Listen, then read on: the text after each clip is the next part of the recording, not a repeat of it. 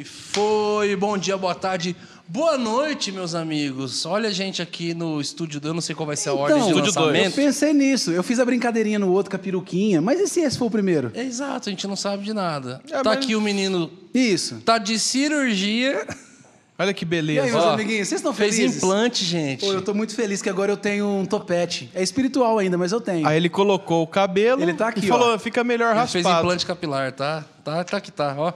Tá Ô, até sentindo bater o eu vento, tô... tá, tá. Tá menino, eu tá tô garoto. me achando, mano. Príncipe Caspian. Eu Ou caspa, Caspa. né? Essa foi. Príncipe caspa. E aí, meus amiguinhos, tudo bem com vocês? Estou muito feliz que a gente tá aqui onde? No nosso Nós estúdio estamos aqui 2. no Estúdio 2, que é o nosso dois. estúdio, é, é, segundo o Von, é o nosso estúdio business, né, O Von? nosso estúdio business. Eu estou hoje mais compenetrado, ligado nos gráficos aqui. né? um Hub clima, NFT. Um clima alfaville, né? Clima alfavílico, Um né? clima, alfavílico, um clima arrasta pra cima. Alguém trouxe meu café? Um clima 6 em 7. 6 em 7. Você acredita que o Vona falou assim Um pra mim clima agora? em marketing digital. Ó, o Vona falou assim pra Estamos mim no agora, de sério. Silício brasileiro. Ele falou assim, Ah. nossa, vontade de tomar um Não. cappuccino. Eu falei, é, Vona, desce aqui, tem um, porque tem um bar aqui embaixo, um café. Ele falou assim, eu não, desce lá você e compra pra mim. Eu falei, ué, que que é isso, velho? Não, que- Ele é o frase foi- cara que não pode ficar rico, né? Ele vai pisar Ai, não nas tô pessoas. nada, Mas quem mano. disse que eu não sou? Mas, gente, hoje nós temos aqui a honra e o privilégio de receber essa, essa poetisa. Essa que essa- escreve essa como cantora, ninguém. Estreando suas novas madeixas, Seu novo penteado. seu novo penteado. Trazendo pra nós mirra, presentes. Nardo. Ela, uma dos três Olha reis muito magos. É muito bom. Vamos recebê-la com todo o carinho, gente. Marcela Thaís. Marcela Thaís. Salva de... Olha o reverb, parece uma arena. É, Hoje tá cheio, essa tem viu que um tá cheio. reverb que dá um... Arena. Bem-vinda, E minha aí, amiga. Brunão, prazer estar aqui participando com vocês do Up. E Quanto do tempo? Medina, Lembrou. parabéns. Vou E- cantar uma música pra você. Cabelo solto, Vento no rosto. É o que eu quero. Logo, logo. Cabelo... Eu não vejo a hora de chegar aqui no Maranata, Hub. o nome dessa Igual música. você, vai, não sei se meu cabelo tá bom, ai, não sei. Eu não vejo a hora de chegar esse momento aí. Exato. Vai chegar. Exatamente. em breve. Vai chegar. Ai, muito bom. Quanto tempo, né? Quanto tempo, né? Uma semana. Nem, me... Nem- Nem uma semana. Três dias, eu acho. Três- Quatro. três. Exatamente. Estava Tô domingão muito feliz junto pelo no culto. convite. Nós Se não fosse estamos. assim, não ia rolar, porque fica enrolando, né? Exato. Não, tem uma coisa engraçada. Eles me enviaram um convite há um ano atrás. Vocês me enviaram um convite há um ano atrás. E eu sou, às vezes, assim, meio lenta para ficar vendo sempre eh, minhas mensagens. Então, algumas mensagens vão lá para baixo e eu nunca vou olhar. E, e aí, depois de ouvir o podcast com a Ana, que assim, fiquei, nossa, que bênção esse podcast. Poxa, vou. Mancada eles vou não terem me seguir, chamado até né? hoje. né? Pois é, certeza que isso rolou no meu coração. Não lembro agora, mas deve ter rolado. E aí, e aí eu fui lá, eu, nossa, eu já recebi uma um convite deles e eu, nossa, fiquei morrendo de vergonha. Acho que acho que Vona, foi você Fui que eu, fui eu. E eu assim, sem saber o que falar. Então, faz um tempo já, né? Mas estamos aí. Ela foi tirar a Se prova, fazer prova de nós, né? Vamos Se ver ainda tiver que É, vamos ver se vira, vamos ver se Se vira. eles não fizeram nada de errado com a Ana, então É, dá pra ir. É, Eu acho que esses meninos são benção. Na verdade, era só a Ana que foi uma benção que passou por lá. Ela que mudou nós. Não. Aí eu fui procurar vocês, fiquei fã, já tô seguindo, já Ah, assistindo os podcasts também. Tô muito maneiro. honrada em estar aqui, muito feliz. Poxa, brigadão.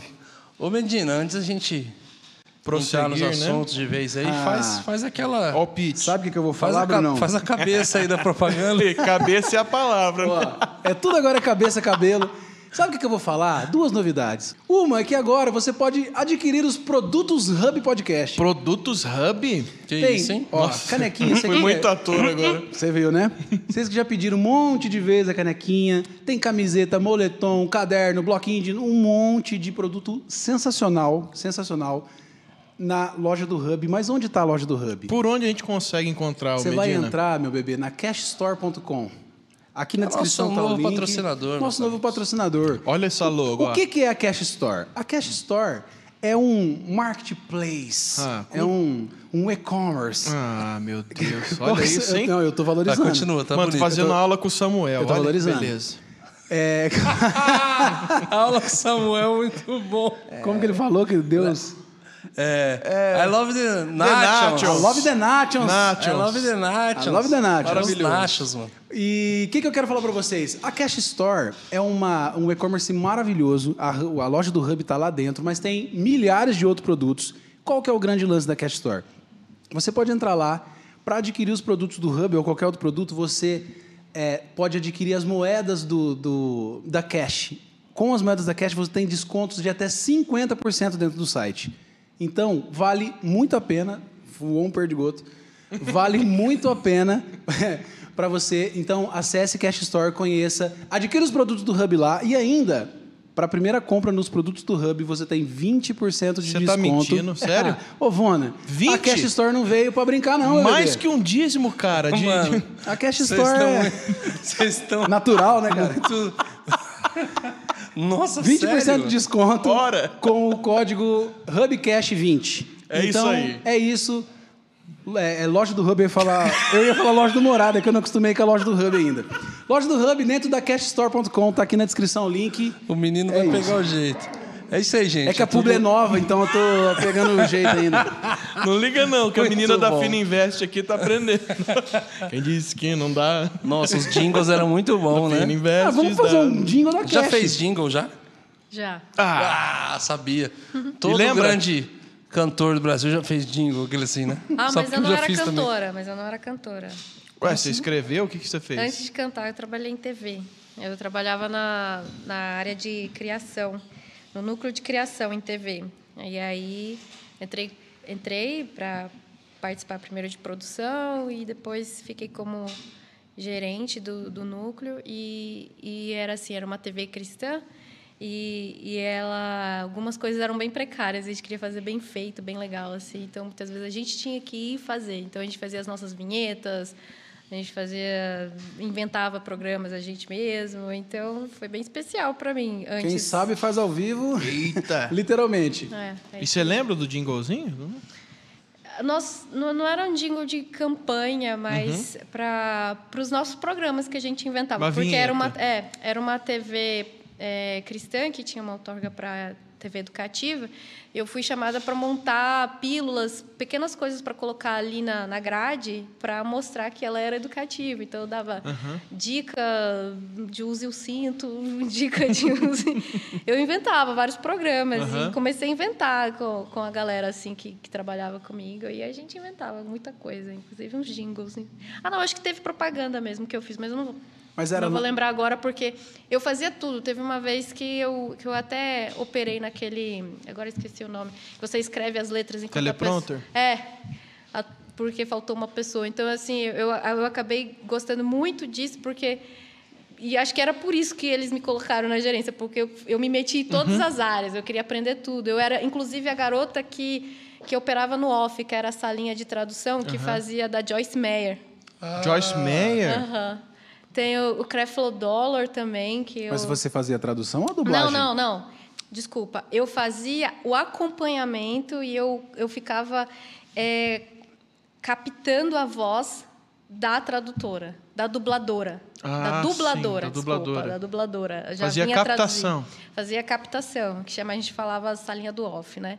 E aí ela vinha, é muito engraçada a dubladora da, da Joyce Meyer. Eu acho que agora já mudou, porque vai mudando. Às vezes você percebe que a voz da Joyce Meyer tá diferente. é porque vai mudando. E ela era uma motociclista, assim, grandona, assim, toda cheia de marra, ela. E ela ia lá, cheia de, de ousadia para dublar a Joyce Meyer. Eu ficava, assim, impressionada. Nossa, às vezes ninguém imagina quem é que tá dublando. A Exato. personalidade não tem nem nada a ver, assim, mas na ousadia combinada. Mas É estranho, colocava. é estranho de ver, às vezes, a, a pregação dublada da, da Joyce Meyer, porque é, às vezes vem com entonação de filme. Porque é um dublador. É um tá É um dublador profissional. É, um dublador. É uma entonação de filme. Então Jesus foi. E ele É, disse para exatamente. Parece que tá o. E o- ali tinha a Marcela falando, vai, vai mesmo, fala Aquele assim, cara, que sobre- aquele cara que sobrevive a tudo lá, o imorrível lá, sabe? Ah, sim. O. Que joga ele no meio do mato lá, o cara faz fogueira com clipes e borracha, faz uma lasanha. Quem dubla ele Bear é... Grylls. Bear Grylls, Quem né? dubla ele é o Wendel Bezerra, o que Parece, dubla o Goku. E Cara, é agora, eu louco. peguei o graveto É, e às vezes você tá vendo a pregação e tá desse jeito. É, é Parece, né? estranho. Então Elias. Gênesis. Aí você já fica. É desse jeito mesmo. Eu conheço o Lester, que é o que cuida do ministério da Joyce Meyer na América Latina e no Brasil. Bem maneiro. Mas era um canal nacional? É a TV Gênesis. Não sei se vocês conhecem a Rede Gênesis. Ela já teve maior abrangência no Brasil.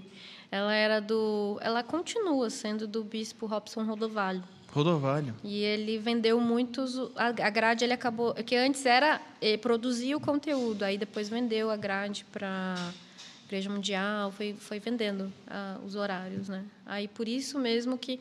E foi bem interessante, porque foi aí que marcou mesmo. eh, a TV foi vendendo os horários e os núcleos né, de criação, de produção, foram se desfazendo.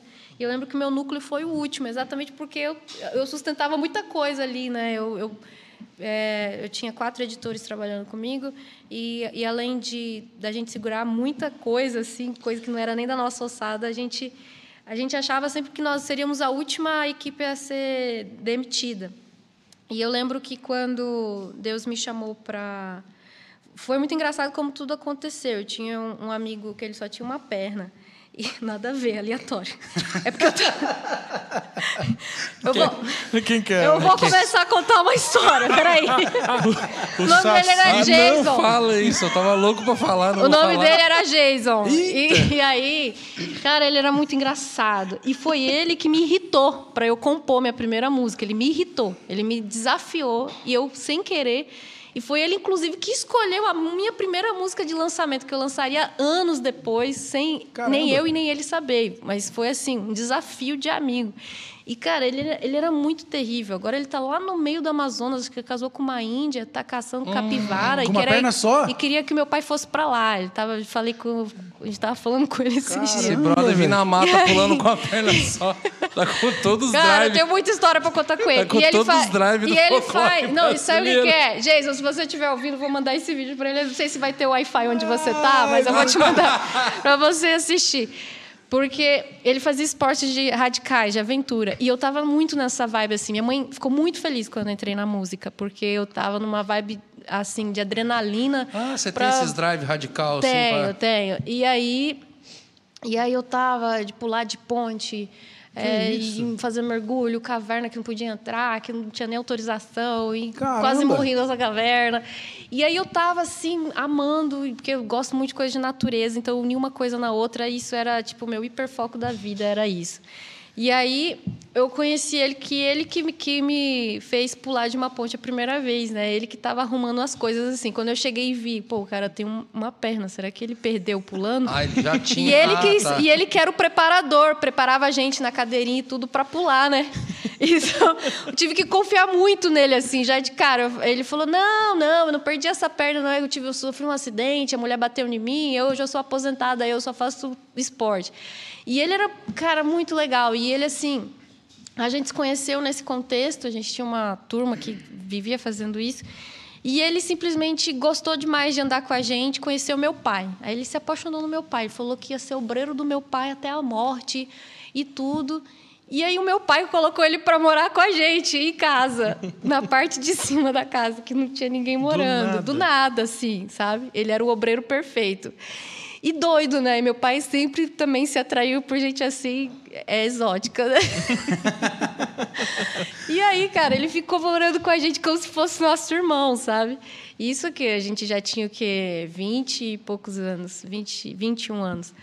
E aí um dia meus pais viajaram e ele, e ele era muito abusado com a gente, ele desafiava muita gente, ele tinha esse espírito de desafiar, né? Porque ele, ele falava, cara, perdi uma perna, mas assim, ele era o, o mais doido do rolê. Pra- Eu falava, você vai perder teu braço, você vai perder tua outra perna, você tem que ser mais mas assim, então ele jogava muito a gente assim na vida, ele desafiava muita gente, né? E, e a gente fazia os esportes radicais tudo com ele, tirolesa, tudo com ele, né? E aí eu lembro que meus pais viajaram e ele estava lá em casa. Eu lembro até hoje do sofá da minha mãe encostado na parede e ele deitava assim, encostava aquela perna dele assim na parede, ficava pensando, sabe? Ele falou: "Cara, tu canta quanto tempo?" E eu cantava na igreja, assim, eu, eu, eu tava cantando, eu era muito tímida. E isso que você E- tá contando, você era adolescente. Não, já estava com Já? 21 anos. Só que, assim, desde a da infância eu cantava Aham. na igreja, né? é a história de todo mundo, né? Sempre que eu tô na igreja. Era a minha história também. E aí, é, um amigo meu, o irmão dele, tinha aberto uma igreja na rua da nossa casa e falou assim: pô, ajuda meu irmão lá com o grupo de louvor, né? Ajuda lá que está começando. E, então eu estava nesse contexto. E eu não comecei em si assim, cantando, cantando. Eu gostava já de pregar. E eu estava pregando para os adolescentes. E os pastores da região já sabiam, já estavam me convidando e tudo Ah, mais. Que massa. E aí acabou que. Era que cidade? Valparaíso de Goiás Qual? Paraíso. perto de Brasília. E, e, e, assim, é uma cidade super humilde, uma cidade assim meio dormitório para quem trabalha em Brasília. E os meus pais tiveram uma, um chamado assim muito especial para essa cidade, porque eu era revoltada da gente morar lá, porque era Muito mu- pacata. Não, era ruim. Qualidade de vida ruim, qualidade de vida ruim. Os O- habitantes. O, o Samuel, Ela- vou contar, não o sei se vai dar agora. tempo de contar isso, mas o Samuel, quando foi me conhecer, já, a Marcela Thaís, agora, recente, a gente tem dois anos de casado. Ele achou que estava indo numa favela me conhecer. Caramba. O primo dele falou isso assim, cara, é perigoso aqui, né? Ela mora numa favela. Então, assim, ninguém, ninguém sabe, porque a gente. Eu sempre tive esse, esse. Eu vim dessa família missionária, né? Estilo missionário. Minha bisa, minha bisa era uma mulher, assim, muito abusada. Ela entrava no, nos trem, pregava, ela abriu um monte de igreja no Paraguai, assim, coisa que a gente nem sabe direito, mas vai aparecendo vez ou outra uma história. E, e a minha bisa era muito abusada. E aí, aí, aí ficou essa coisa, né? Da, da, da gente ser um pouco abusado, assim, e, e, e fazer, e parece. É meio desbravador. E, e meu pai e minha mãe fizeram isso. Minha mãe se apaixonou pela comunidade, que tinha muita criança, é, sofrendo abuso, muito, muito carente. E é meio que uma zona de guerra, porque Valparaíso de Goiás está totalmente longe de Goiânia, é uma viagem. Mas fica ali do lado de Brasília. Então, Brasília eu ignorava, porque não fazia parte do Distrito Federal. E Goiânia eu nem lembrava, que eu acho que. Que é Goiás, demais. Goiás nem lembrava que talvez tinha essa cidade. Uma cidade meio deixada de lado. É, então assim, a polícia, aconteceu alguma coisa lá, ah, eu não vou, porque, né? Então era uma zona de guerra. Não ia adiantar nada. Não, assim. até uma vez passou uma matéria sobre dessa cidade no, a gente foi bem chocante para a gente ver no Fantástico sobre a violência no Brasil e mostrou essa cidade como a- morria tanta gente lá que compararam a uma cidade do Iraque na época que Meu estava em guerra, que estava em guerra. Caramba! É, entrou uma vez uma. Tinha uma. Um, um bor- tipo um bordel, assim, na frente da igreja. E uma vez entrou uma. E isso fez, inclusive, a igreja crescer muito. A- a- esse, essa cena que aconteceu na igreja um dia, de uma bala entrar dentro da igreja e a irmã voar, assim, igual a mulher do Matrix para trás, assim, as cadeiras, tudo, tudo abriram. E eu lembro, eu estava no culto. Ela, e aí, ela desviou da bala? Não, a bala acertou ela. Ah. A bala. Você falou Ah, igual não, do ah, Matrix? Eu falei, desculpa. caramba, ela desviou da bala? Não, Só que é o o, Matrix Matri é o Matrix sem poder que Entendi. leva a bala. Ou seja, é péssimo esse. Entendi. esse O né? exemplo Porque o não- Matrix. É verdade, nós tem que parar de fazer essa associação, porque tá errado. O Matrix não leva a Não bala. leva no a caso, bala, a é. irmã levou a bala, entendeu? Só que ela voou igual o Matrix assim, pra trás. E eu lembro disso no- como se fosse câmera lenta, porque eu era No novinha, criança ainda, né? E aí os, os policiais entraram, assim, viram a movimentação e já meio que entraram sabendo que alguém tinha morrido, achando que alguém tinha morrido. Ele falou, ó, quando a gente viu, a bala estava amassada, assim, como se tivesse batido uma parede de ferro. Caramba. E ela só ficou vermelha, assim, como se fosse um impacto de uma mão empurrando ela. Não, então é Matrix mesmo. É, Aí o, o, o policial falou: não, isso é impossível. Essa É. bala atravessa três homens. É impossível isso. E o policial era desviado, inclusive. Ah, aí ele já aí. ficou todo consternado e, e tudo. E aí essa notícia espalhou pela cidade. E, inclusive, também é, ali era um ponto, como era a beira de estrada. A frente da igreja é Distrito Federal e o fundo é Goiás. Então, a frente ali era uma BR que tinha muita prostituta. E, uma, e, uma, e um travesti com AIDS, que era muito conhecido também na região, entrou e foi curado na igreja. Meu Deus. Então, era, foi uma igreja muito. A nossa igreja. Ainda Impactou digo muito que é. muito cidade. milagre, muito poder. É, muito... e aí acabou que os meus pais era isso, entendeu? Eles decidiram isso. E nisso, nesse período, Deus foi me preparando para ser não só a Marcela ali do Valparaíso, mas a Marcela Thaís que hoje o pessoal conhece. Só que às vezes o pessoal não sabe da onde eu vim, né? Acha assim, ah, Da Ford. Borja. Ah, Sim. é. Ah, ela. Uma menina que compôs as músicas boas. Ah, menina fofinha, né? Que compõe música boa, uma igreja grande talvez lançou. Cara, e não tive ninguém assim, não conhecia meio gospel, até porque eu não ia muito para show, sabe? Eu- Essas coisas de show. Quando tinha. Teve Diante de- do Trono em Brasília, na Esplanada, eu fui, mas assim, eram umas coisas assim, entendeu? E, e o que eu gostava, eu era bem antenada pela internet, tudo, mas esse era o meu contexto. Não- eu não tive. Eu era, gostava muito de estudar, sempre meus pais. Você né, cantava nessa igreja. Nessa ainda não, Ah, não. porque ela fechou um período, que foi o período que o meu avô, que antes que tinha aberto nesses isso aconteceu no período do meu avô. Meu avô envelheceu, mudou de cidade, voltou para o Mato Grosso do Sul, que é o nosso, nosso o cidade onde, o estado onde a gente nasceu. E o meu pai, a gente morava no interior de São Paulo e nós voltamos. E aí, nesse período, Deus começou a preparar o coração da minha mãe, que viu as crianças, e nós reabrimos a igreja. Aí, meu avô deu de herança para nós e falou: ó, faz o que vocês quiserem, que, é, que aí ficou ali o espaço meio que construído pela metade, porque até então esse era o grande sonho, né, de construir. Mas aí meu avô não conseguiu, era muito caro, e ele começou e fez uma base muito grande, não conseguiu terminar, e já estou velho. E aí anos depois a gente reassumiu a Tem uma pessoa debaixo da mesa. reassumiu É a produção. a produção. Esquenta a Uma cabeça. pessoa debaixo E da mesa. reassumiu a igreja. Então, eu, eu vim desse contexto. E aí eu estava até comentando, acho que com você, né, essa- esses dias que a gente se encontrou lá na igreja, que o, o ajuste do meu coração era feito nessa igreja. Porque eu visitei igrejas no Brasil todo, mas quando eu voltava, eu voltava para minha igrejinha, lá no Valparaíso. Então foi lá em. Valparaíso que foi de lá que, a gente forjou. conheceu você. Foi. E muita gente acha assim, você era do Rio, você era de São Paulo. E quando eu falo Valparaíso de Goiás, ninguém nunca nem ouviu falar. Faz quanto entendeu? tempo que você saiu de lá? Que você... Agora, dois anos, Dois quando anos. eu casei. Ah, então toda essa tua, a Até tua carreira musical que a dia, gente conheceu tudo, foi tudo. saindo De lá. de lá, Tudo. morando lá. Morando lá. E, e o diferente que é dentro do contexto da cidade, da contexto da igreja, pelo pouco que você falou, o, o, o costumeiro, né? Você não, pra você gente, não espera o estilo de música, a gente né? esperava que havia uma um- uma chuva diferente agora está, né? Porque o contexto de igrejas, uma Sim. realidade assim, de ministras de louvor e Mais palavra que são formadas né? assim, é mais pentecostal. E você Mas eu não tive muito, inclusive, assim. não, a sua igreja não era dessa Não, nós. Aí, é isso que tá. A gente gosta, né, de, de, de, de estigmatizar o jeito, né? Então, assim, quem é mais pentecostal vê mais poder e tudo mais. E eu acho que, inclusive, Brunão, Deus está caminhando para mostrar que quem.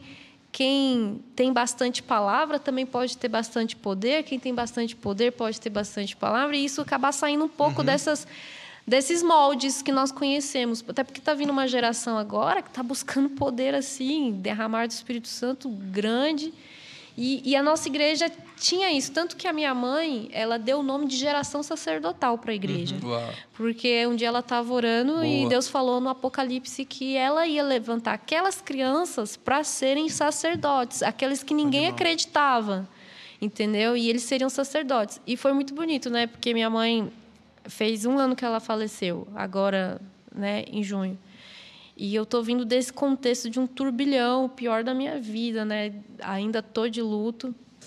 E, e foi muito bonito, porque no enterro dela, é, o que tinha de, de adulto chorando, porque foi ela que, que evangelizou quando era criança. E assim, gente que chegava, não parava de chegar, e eu, gente, de onde vem tanta gente? Eram os frutos dessas crianças que ela resgatou há um tempão atrás, e hoje, inclusive, a igreja conseguiu ser repassada para ser cuidada, porque minha mãe faleceu e ela que era a pastora que agitava tudo, né? Meu pai era mais de boa. Meu pai também passando por esse turbilhão do luto, ele já estava nos planos também, então eles passaram para os copastores, que era a melhor amiga dela, que já era ali discípula, estava ali com ela. E quem cuida da igreja são essas crianças que cresceram. Quem dá aula para as crianças foi a primeira da primeira turma das crianças lá atrás. Então, e quem cuidou de todo o funeral, isso foi marcante para mim.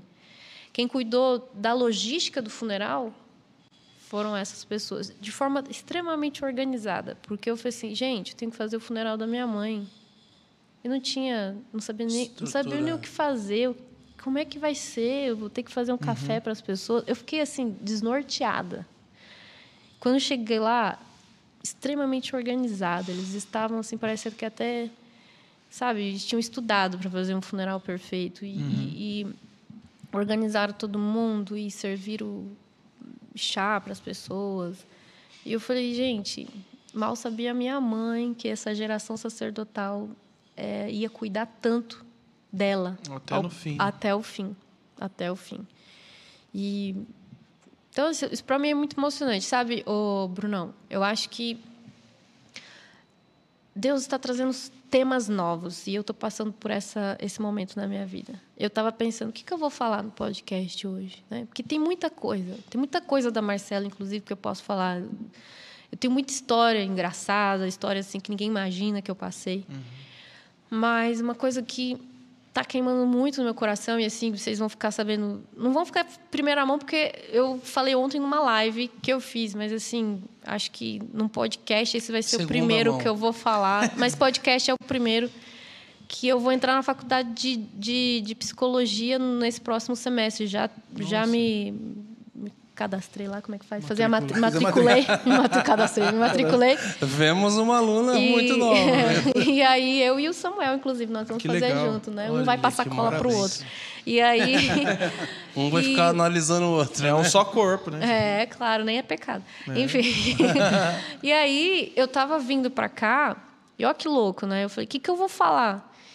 E assim, a gente muitas vezes precisa ser o próprio testemunho, né? Igual quando eu lancei música Sobrevivi, no dia que eu lancei a música Sobreviver, eu, eu sofri um acidente de carro que eu quase morri. Meu Deus. E, e aí o pessoal achou que era coisa da campanha né, de divulgação. Eu falei, gente, como é que eu... bizarro, eu não ia nunca fazer uma, uma campanha de Caramba, divulgação Deixa eu quase morrer aqui. mostrando o meu carro arrebentado. É, entendeu? deixa eu quase Mas, morrer enfim, aqui pra é. ver se engaja. E, e hoje aconteceu, olha que louco que aconteceu vindo pra cá. Eu tive um ataque de pânico. Sério? Tudo bem que eu estava um pouco nervosa, né, para participar do hub, mas, mas ol- olha o que rolou, não foi isso. A minha mãe faleceu e quando você, nós cremamos o corpo da minha mãe. Não é uma cultura no Brasil, mas nos Estados Unidos é é o mais comum, né? E, e eu quero falar sobre isso porque isso é uma coisa que não se fala muito na igreja, na- no nosso contexto, né, na nossa família, no nosso evangélica, que é sobre luto, sobre pessoas enlutadas, sobre depressão e saúde mental. E, e eu tive um ataque de pânico e assim eu não estava esperando, né? Porque a primeira e última vez que eu tive um ataque de pânico foi um dia após o acidente que eu tive que ir para a delegacia pegar, fazer alguma coisa lá do acidente. E a minha mãe deu uma freada forte no carro. Te lembrou tudo. E te me lembrou tudo. Aí eu tive um ataque de pânico violento, assim. Eu não estava nem pensando muito, mas o meu corpo não estava nem aí para o que eu estava pensando. O meu corpo tomou atitude. E foi muito violento o ataque de pânico. Tive falta de ar, tive, comecei a chorar, não parei de chorar. Acho que você estava no carro, né, amor? A minha tia, que é pastora, colocou a mão no meu peito assim, parecia que tinha uma tonelada em cima do meu peito e ela orando, enfim. Eu falei, nunca mais quero passar por isso. E hoje, exatamente hoje, antes de vir para cá, eu tive um, porque dentro do, a gente quando crema o corpo recebe um documento, é, como se fosse também um atestado de óbito. Só que você você não pode andar com com as cinzas sem esse documento, porque é como se andar com um corpo de alguém, né? Então você tem que provar o que, o que aquilo significa. Até se a polícia perguntar essas cinzas são de quem, você tem que ter ali o um documento provar. documento para provar. E o da minha mãe ficou no carro. Porque nós fizemos um ato, eu vou contar daqui a pouco o ato que nós fizemos, e por isso a gente precisou colocar esse documento no carro. Só que meu esposo, ele sempre tentou me poupar o máximo dessas questões. E ele esqueceu no carro esse- essa pasta que vem ali na frente, o, quem, o cemitério e tudo, o cemitério que emitiu isso. E aí, enquanto. E, a gente- e eu achei, porque a gente está já quase uma semana na, na estrada, a gente estava fazendo umas viagens que a gente emendou, que a gente foi passear, inclusive, e. e Tava o carro muito cheio, muito bagunçado. Eu falei, ah, vou dar uma arrumada. Enquanto isso, ele foi fazer o check-out lá do, da pousadinha que a gente estava. E eu arrumando, eu achei. E aí, ao, aí eu fui ler E aquilo me deu um baque tão grande, porque eu voltei e lembrei tudo. Entendeu? Eu tenho uma, uma, uma memória assim de- fotográfica de certas coisas e eu algumas coisas desse período tumultuoso da morte da minha mãe ficaram gravadas, inclusive ela no, no último momento ali no caixão. E aí Nice. eu fechei e escondi. E, o Sam, e eu falei pro Samuel, né? Como, eu acabei ficando muito an- angustiada, o Samuel percebeu, eu falei para ele. Ele falou assim. Aí eu falei para ele que eu tenho que me preparar porque os piores funerais ainda não passaram. Porque eu falei assim, cara, eu nunca mais aguento passar por um funeral assim, da- igual esse, da minha mãe. Só que eu lembrei que eu tenho um pai. E um pai que está assim, sobrevivendo, lutando para viver, porque ele está sofrendo muito sem a minha mãe. E aí eu comecei a pensar, né? Caramba, eu ainda vou ter que ir pro funeral do meu pai um dia, né? Aí, pronto. Ânsia de vômito, aí me deu falta de ar, aí comecei a ter um ataque de pânico. E aí eu e uma coisa que eu sempre questionei para Deus, né, assim, antes de Deus começar a trabalhar esse assunto no meu coração. Senhor, mas eu confio tanto no Senhor. Eu, eu, eu sou tão crente. Né? Eu, eu, eu não sou uma pessoa como os ímpios, que a palavra de Deus diz, não sejam como os insensatos, né, que não sabem, né, que não têm esperança. Vocês sabem que vocês têm a vida eterna, vocês precisam ter essa esperança. E aí eu tinha tudo isso, eu tenho tudo que um cristão precisa ter. Eu tenho fé, eu tenho meu devocional com Deus, eu tenho experiências e milagres, momentos difíceis que eu superei. Eu tenho tudo isso na minha, no meu repertório. E aí, de repente, eu coloquei a cabeça para fora, porque eu estava com falta de ar, querendo vomitar. E o vento bateu no meu rosto e, eu, e, e Jesus falou no meu coração: Eu estava com você lá. Eu sempre estive com você. E uma coisa muito louca é que eu brinco que eu fiquei chateada com Deus. E a gente não tem coragem de dizer isso, né? Até porque a gente usa muito Jó. Jó nunca reclamou. Jó passou por tudo e nunca reclamou. Só que não é verdade. É, eu nunca entendi. Eu nunca entendi porque as pessoas Eu também falam. nunca entendi. Porque o Jó reclama pra Brother, caramba. O pessoal falei, não Tipo assim, o senhor, Eu o senhor me eu abandonou. Jó O pessoal não leu nunca tudo, não. murmurou. Falou, rapaz, mas o que, que é murmurar em hebraico? Porque, Então tô tranquilo. Se aquilo lá que o Jó faz não é murmúrio, então também. porque rapaz, eu olhava e falava, mano, ele, ele ficou bravo mesmo. A única coisa que Jó não, que Jó não fez foi não negar Deus. Sim. Ele continuou com a sua fé em Deus. E a gente acha que não, a gente tem que Mas ser. ele não negou os fatos, as emoções. É, de se sentir abandonado exatamente. Ele Você não tem negou as emoções dele e a roubou, dor cara. dele. Ele, poxa, ele perdeu os filhos, todos os filhos dele. A gente pode falar das outras coisas que ele perdeu, mas eu sabendo o quanto é importante esses laços e quando a gente perde o quanto dói, cara, não tem como. Então, Deus me preparou para a morte da minha mãe. Eu falo isso agora porque eu aprendi. Deus nos prepara para o sofrimento. Claro, quando a gente está É, nele, né? é. Quando a gente está nele, né? Porque a gente Sei é por isso é. que a gente tem que preparar. A gente, a gente prepara o telhado não é no dia que está chovendo, é no dia que está sol. Então você tem que estar tá estreitado ali com Deus é todo dia na bonança, principalmente na bonança, meu irmão, porque sempre depois do sol vem a chuva, depois da chuva vem o sol e essa é a lei da vida natural, vai ser sempre assim, desde que nós caímos, né? Caímos, depois que nós caímos, meu irmão, saímos do paraíso, É. tudo aqui é caído, tudo vai dar ruim. Inclusive, uma coisa que a gente associa muito com a depressão é eu caí em depressão. É verdade. E cair é um termo que a gente usa para quando cai em pecado. Uhum. Né? Caiu em, em- em adultério, né? É Caiu. E isso não é uma coisa que a gente deveria estar associando. Porque a depressão, ela tem multifatores, né? Ela é genético. Hoje, por coincidência, eu descobri que foi feito um estudo, eu não vou poder me aprofundar bem, porque eu, eu fiquei sabendo hoje, e, e foi a minha é, psicanal- minha terapeuta que me falou. Ela falou: não, é, é genético e tal. Tem, tem, tem. Você pode ter traços genéticos que faz um berço para facilitar você ter depressão.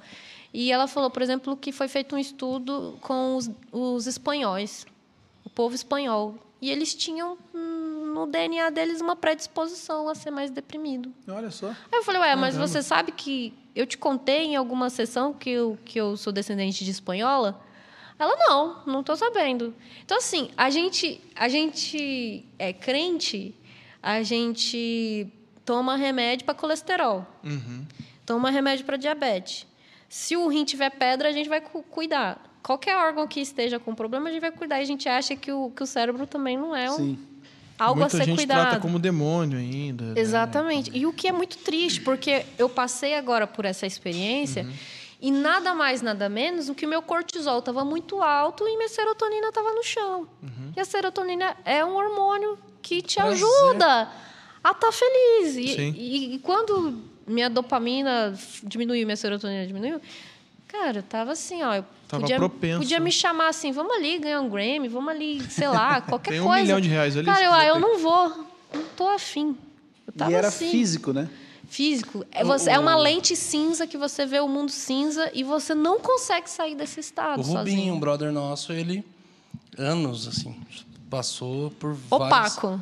É, foram quatro vezes assim que ele. Eu vou procurar outro termo agora, porque eu acabei de descobrir que eu sou da lista do cair em depressão também. Usa o termo cair. Eu falei, foi quatro vezes que ele caiu, não é essa palavra. Mas beleza, ele teve quatro vezes uma. Cair é do homem, mas levantar é de Deus. Aleluia. É, ele, ele, quatro vezes ele, ele teve problemas sérios com depressão. E ele falou que, Brunão, cada vez foi uma coisa. mano. Uma vez foi espiritual, tipo assim, a busca dele tentar sair da parada. Uma vez foi espiritual, outra vez foi isso. Cada, cada vez foi uma coisa. Outra vez era só os- gente caçando bicho em casa, pessoa caça fantasma. E ele falou assim, cara, e aí, falou assim, aí a última vez que Ele era- teve paranoia? Chegou a ter Ah, paranoia? eu não entrei nesse detalhe com ele. Não, caçando bicho em casa eu não, Não, entendi. os, Ah, os as demônios, pessoas. né? É, Achando que era demônio. Não ele, mas entendi, as pessoas. É, entendi. As pessoas O- já O que é que triste, né? demoni- Que já basta o peso da É, depressão. o demonizando julgamento. tudo e tal. Aí Aham. ele falou assim, cara, até que chegou uma hora que ele falou assim, eu fiz um exame e eu vi que era uma coisa biológica. É. Eu não estava produzindo alguns hormônios, Aham. tal, tal. E aí eu fiz suplementação. Suplementação. zero. Exatamente. Falei, cara, o meu é foi assim, verdade. duas semanas. Eu tava há um ano prostrada.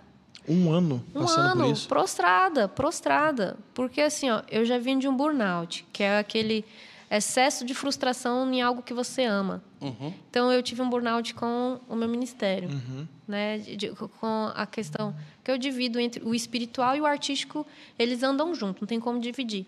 Para gente que é para esse chamado, né? Então a parte de carreira é parte ali essas coisas coisas que eu via na estrada, coisas que foram me frustrando, coisas assim que eu não concordei, que eu- me foi me magoando, foi me cansando, foi fui cansando também, fui cansando, cansando de cansar mesmo. Muitas varizes na perna por causa de avião, que o seu sangue não circula direito, você não dorme direito, alimentação ruim, saúde foi pro é difícil. E vocês começaram, a, a- a- quando vocês começaram a viajar, vocês começaram assim, vocês vão lembrar disso, porque eu lembro disso. Quando eu comecei a viajar, a gente começa empolgado, depois é enfado e canseira, né?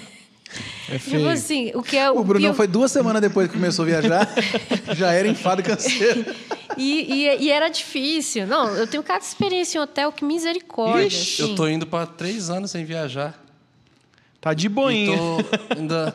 Foi bater saudade essa semana. Traumático, ainda é traumático, né? Ainda é traumático. Tô, já já, É. já já bate três anos, né? Foi, foi, começou pelo, pelo Moisés, né? A saudade, passou pelo Felipe, o Cabão, me pegou também. Falei, nossa, E saudade. eu de viajar. foi essas E- duas, duas últimas semanas Eu assim que, tive, que tive bateu. Mas assim, mas depois de três anos quase, né? É, É. três Que foi, anos. bateu. parado. Bom, eu já tinha 12 anos na estrada, né? Então, depois de 12 A gente anos, também. eu já tava. Sem assim, parar. Igual, é? 12 anos. E sem parar. Poxa, 2009. vocês, vocês estão bem, então, tendo saudade. eu, assim, eu tive saudade, mas eu, o, que eu, o que eu sempre tive saudade, isso nunca estragou dentro de mim, graças a Deus, foi a comunhão. Eu sempre amei estar Se, com os se meus pudesse irmãos. anular. Se pudesse anular a, parte da logística, viagem, isso. A a logística. logística. A É, mais Encontrei minha irmã. É. A logística. A logística cansa demais. Não é só a viagem, é a logística A toda, o logística estresse que você tem. Eu sou filho único, a gente Com- deve ter algum grau parentesco aí. É exatamente A gente o meu já B.O. descobriu que a gente é TDAH junto, né? o Ele só não quer ir, É. ele só não quer ir no, no, no psiquiatra para ter o diagnóstico. Exato. Ah, mas nem Mas precisa. ele é, mas ele é, certeza. A gente sabe. Ah, você já sabe? eu vi o. Moisés gritando aqui, ó. Ah, mulher! A gente, É, a gente é já- só que o meu já- ambiente é muito tóxico, os caras que eu O meu ambiente é... Aí eu, eu cito alguma coisa, já tipo, ah, muleta, Ai, não sei o que lá. Falo, mano, não tem apoio, sabe assim, pra discutir Ai. sobre, Então, mas beleza. mas olha só que triste, né? Falar que é a, que é a muleta. Não, agora, agora eu vou ficar bravo com vocês, tô brincando. Não é. E, e- e aí que tá. Eu fui conseguir me consertar, galera, assim, me ajudar, me ajudar. Tipo assim, me ajuda a te ajudar. Eu falei isso pra mim, Marcela, eu vou te ajudar agora. Porque agora eu descobri algumas coisas que realmente são químicas, são dificuldade. Por exemplo, a gente que tem TDAH é transtorno de déficit de atenção. A gente abre 20 janelas, 20 assuntos, não termina eles. Eu vi agora, né? Que eu. Enfim, não vou falar não, mas assim, eu tenho vários entrevistas que eu dou, agora eu tô. Vocês não imaginam o quanto eu tô concentrada para começar um assunto. e terminar. Vocês não têm noção. E mesmo assim, a gente E não continuou assim- do, do brother de uma perna só. Exato, chegou no meu Caramba! chegou no meu no meu ponto aqui, ó. O diretor aqui atrás falou, olha, O- ajuda a ela a voltar no só, assunto. cara. Foi o primeiro assunto. Foi, Foi o primeiro assunto. E eu melhorei muito. Assim. Eu tô. Só de você o da lembrar, só, de "Não." você lembrar, cara, você tá ajudando bastante, Tá. porque você também tem dificuldade. Não, eu vou voltar lá. Pera aí, que eu vou fazer um gancho mágico aqui. Eu, eu vou aí- eu, eu vou te lembrar. Eu não sou dos que melhores também, noção. mas- É, eu Vou vou fazer puxar, uma vou arte tudo- aqui, vou fazer uma arte. Tô fazendo a costura, no final vou Mas o que, puxar que, eu tudo tava, vai fazer que, que eu tava falando mesmo? Que agora eu não lembro nem o que, que eu tava Da falando. estrada. Da estrada, que deu em Da estrada deu, isso. deu ruim. Mas o que eu não sei lembrar. Você estava falando que tava, deu burnout. Deu burnout. Enfim. Isso. Aí eu Burnout, já vim nesse contexto de loucura. burnout e tal. Burnout Quando meu. Vai. Burnout, varizes. Você tava falando burnout, varizes. Que loucura. Varizes. E aí? Ela reclamou das E aí, cara, eu, eu casei. Aí Deus acho que falou assim: não, filha, vamos lá, você já tá no escolha de esperar, já tem bastante tempo.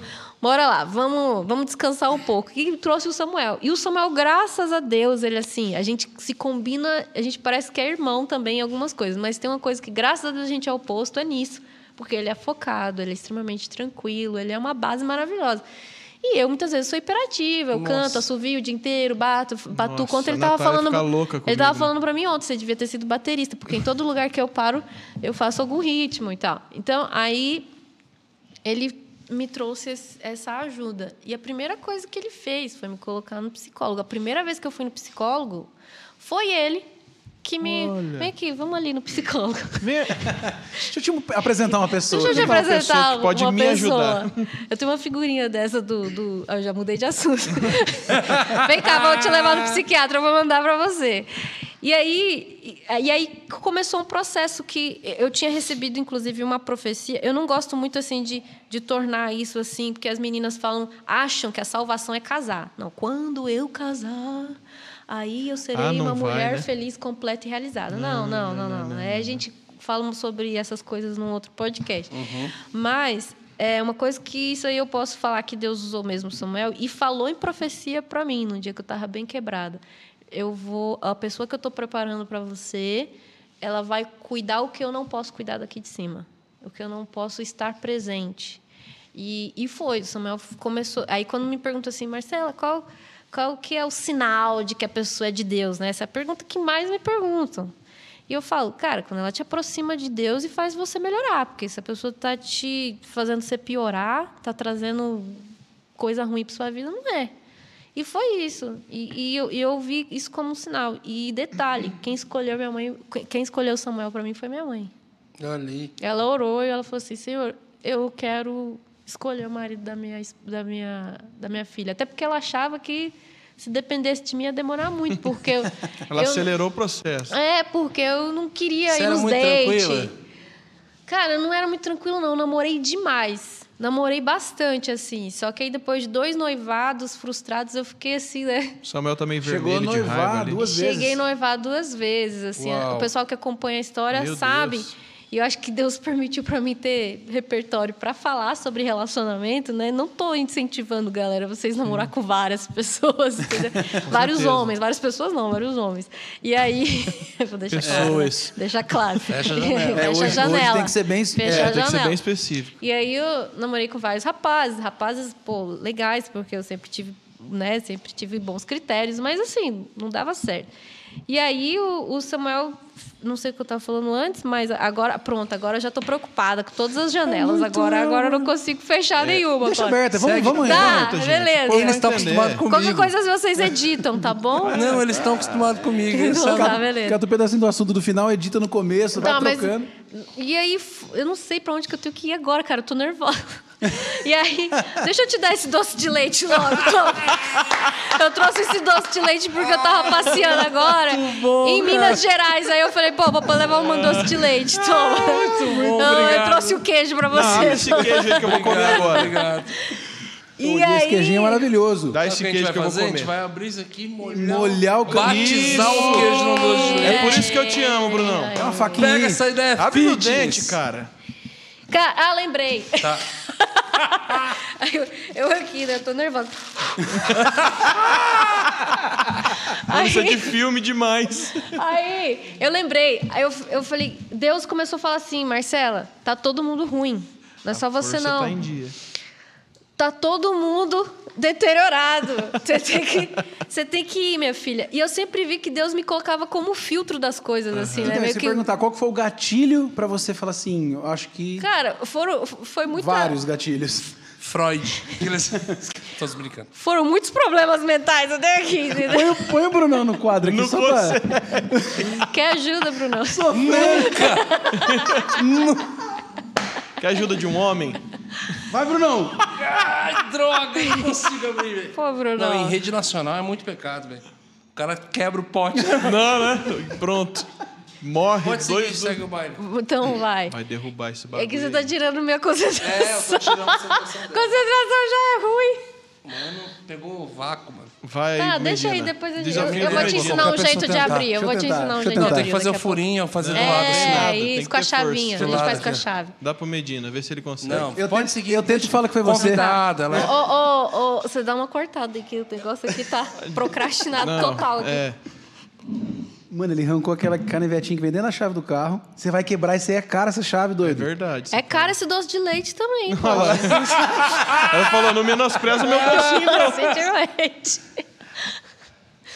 Meu Enfim. Deus do céu. Enfim, Foram, foram muitas pedradas na, na, na cabeça, assim, literalmente, Uhum. né? Porque eu também tenho as, as histórias de, de problemas de, de, de acidente na cabeça. então, mas eu falo assim, o, pra, quero fazer uma faculdade, quero ser psicóloga, porque eu Cara, quero ajudar a depressão, galera. minha depressão agora, entendeu? Tchau. E eu não tenho vergonha de dizer não, que eu tô em tratamento, tô saindo de um buraco escuro e o mundo de repente tá tendo Acho que cor. não tem que ter vergonha. Não mesmo. tenho, de jeito nenhum. Tô, eu tô muito orgulhosa. Agora, Você tá agora que eu saí. de ter vencido. Agora que eu saí assim do, do buraco, Sim. eu tô feliz porque eu venci isso e eu vou agora poder falar sobre isso, porque é uma, é uma honra, uma responsabilidade muito grande. Que, inclusive, eu acredito tanto que eu tô me preparando. Sim. Vou Você ser falando da sua mãe deu um negócio que em mim, porque no período que, infelizmente, sua mãe faleceu, um mês antes, minha mãe estava exatamente de, vale. exatamente de Covid, Com a camiseta não vale. internada e, e- e Ela pré- entubou também? entubou. Nossa. O primeiro boletim dela era a morte, Uhum. certeza que era a morte na época.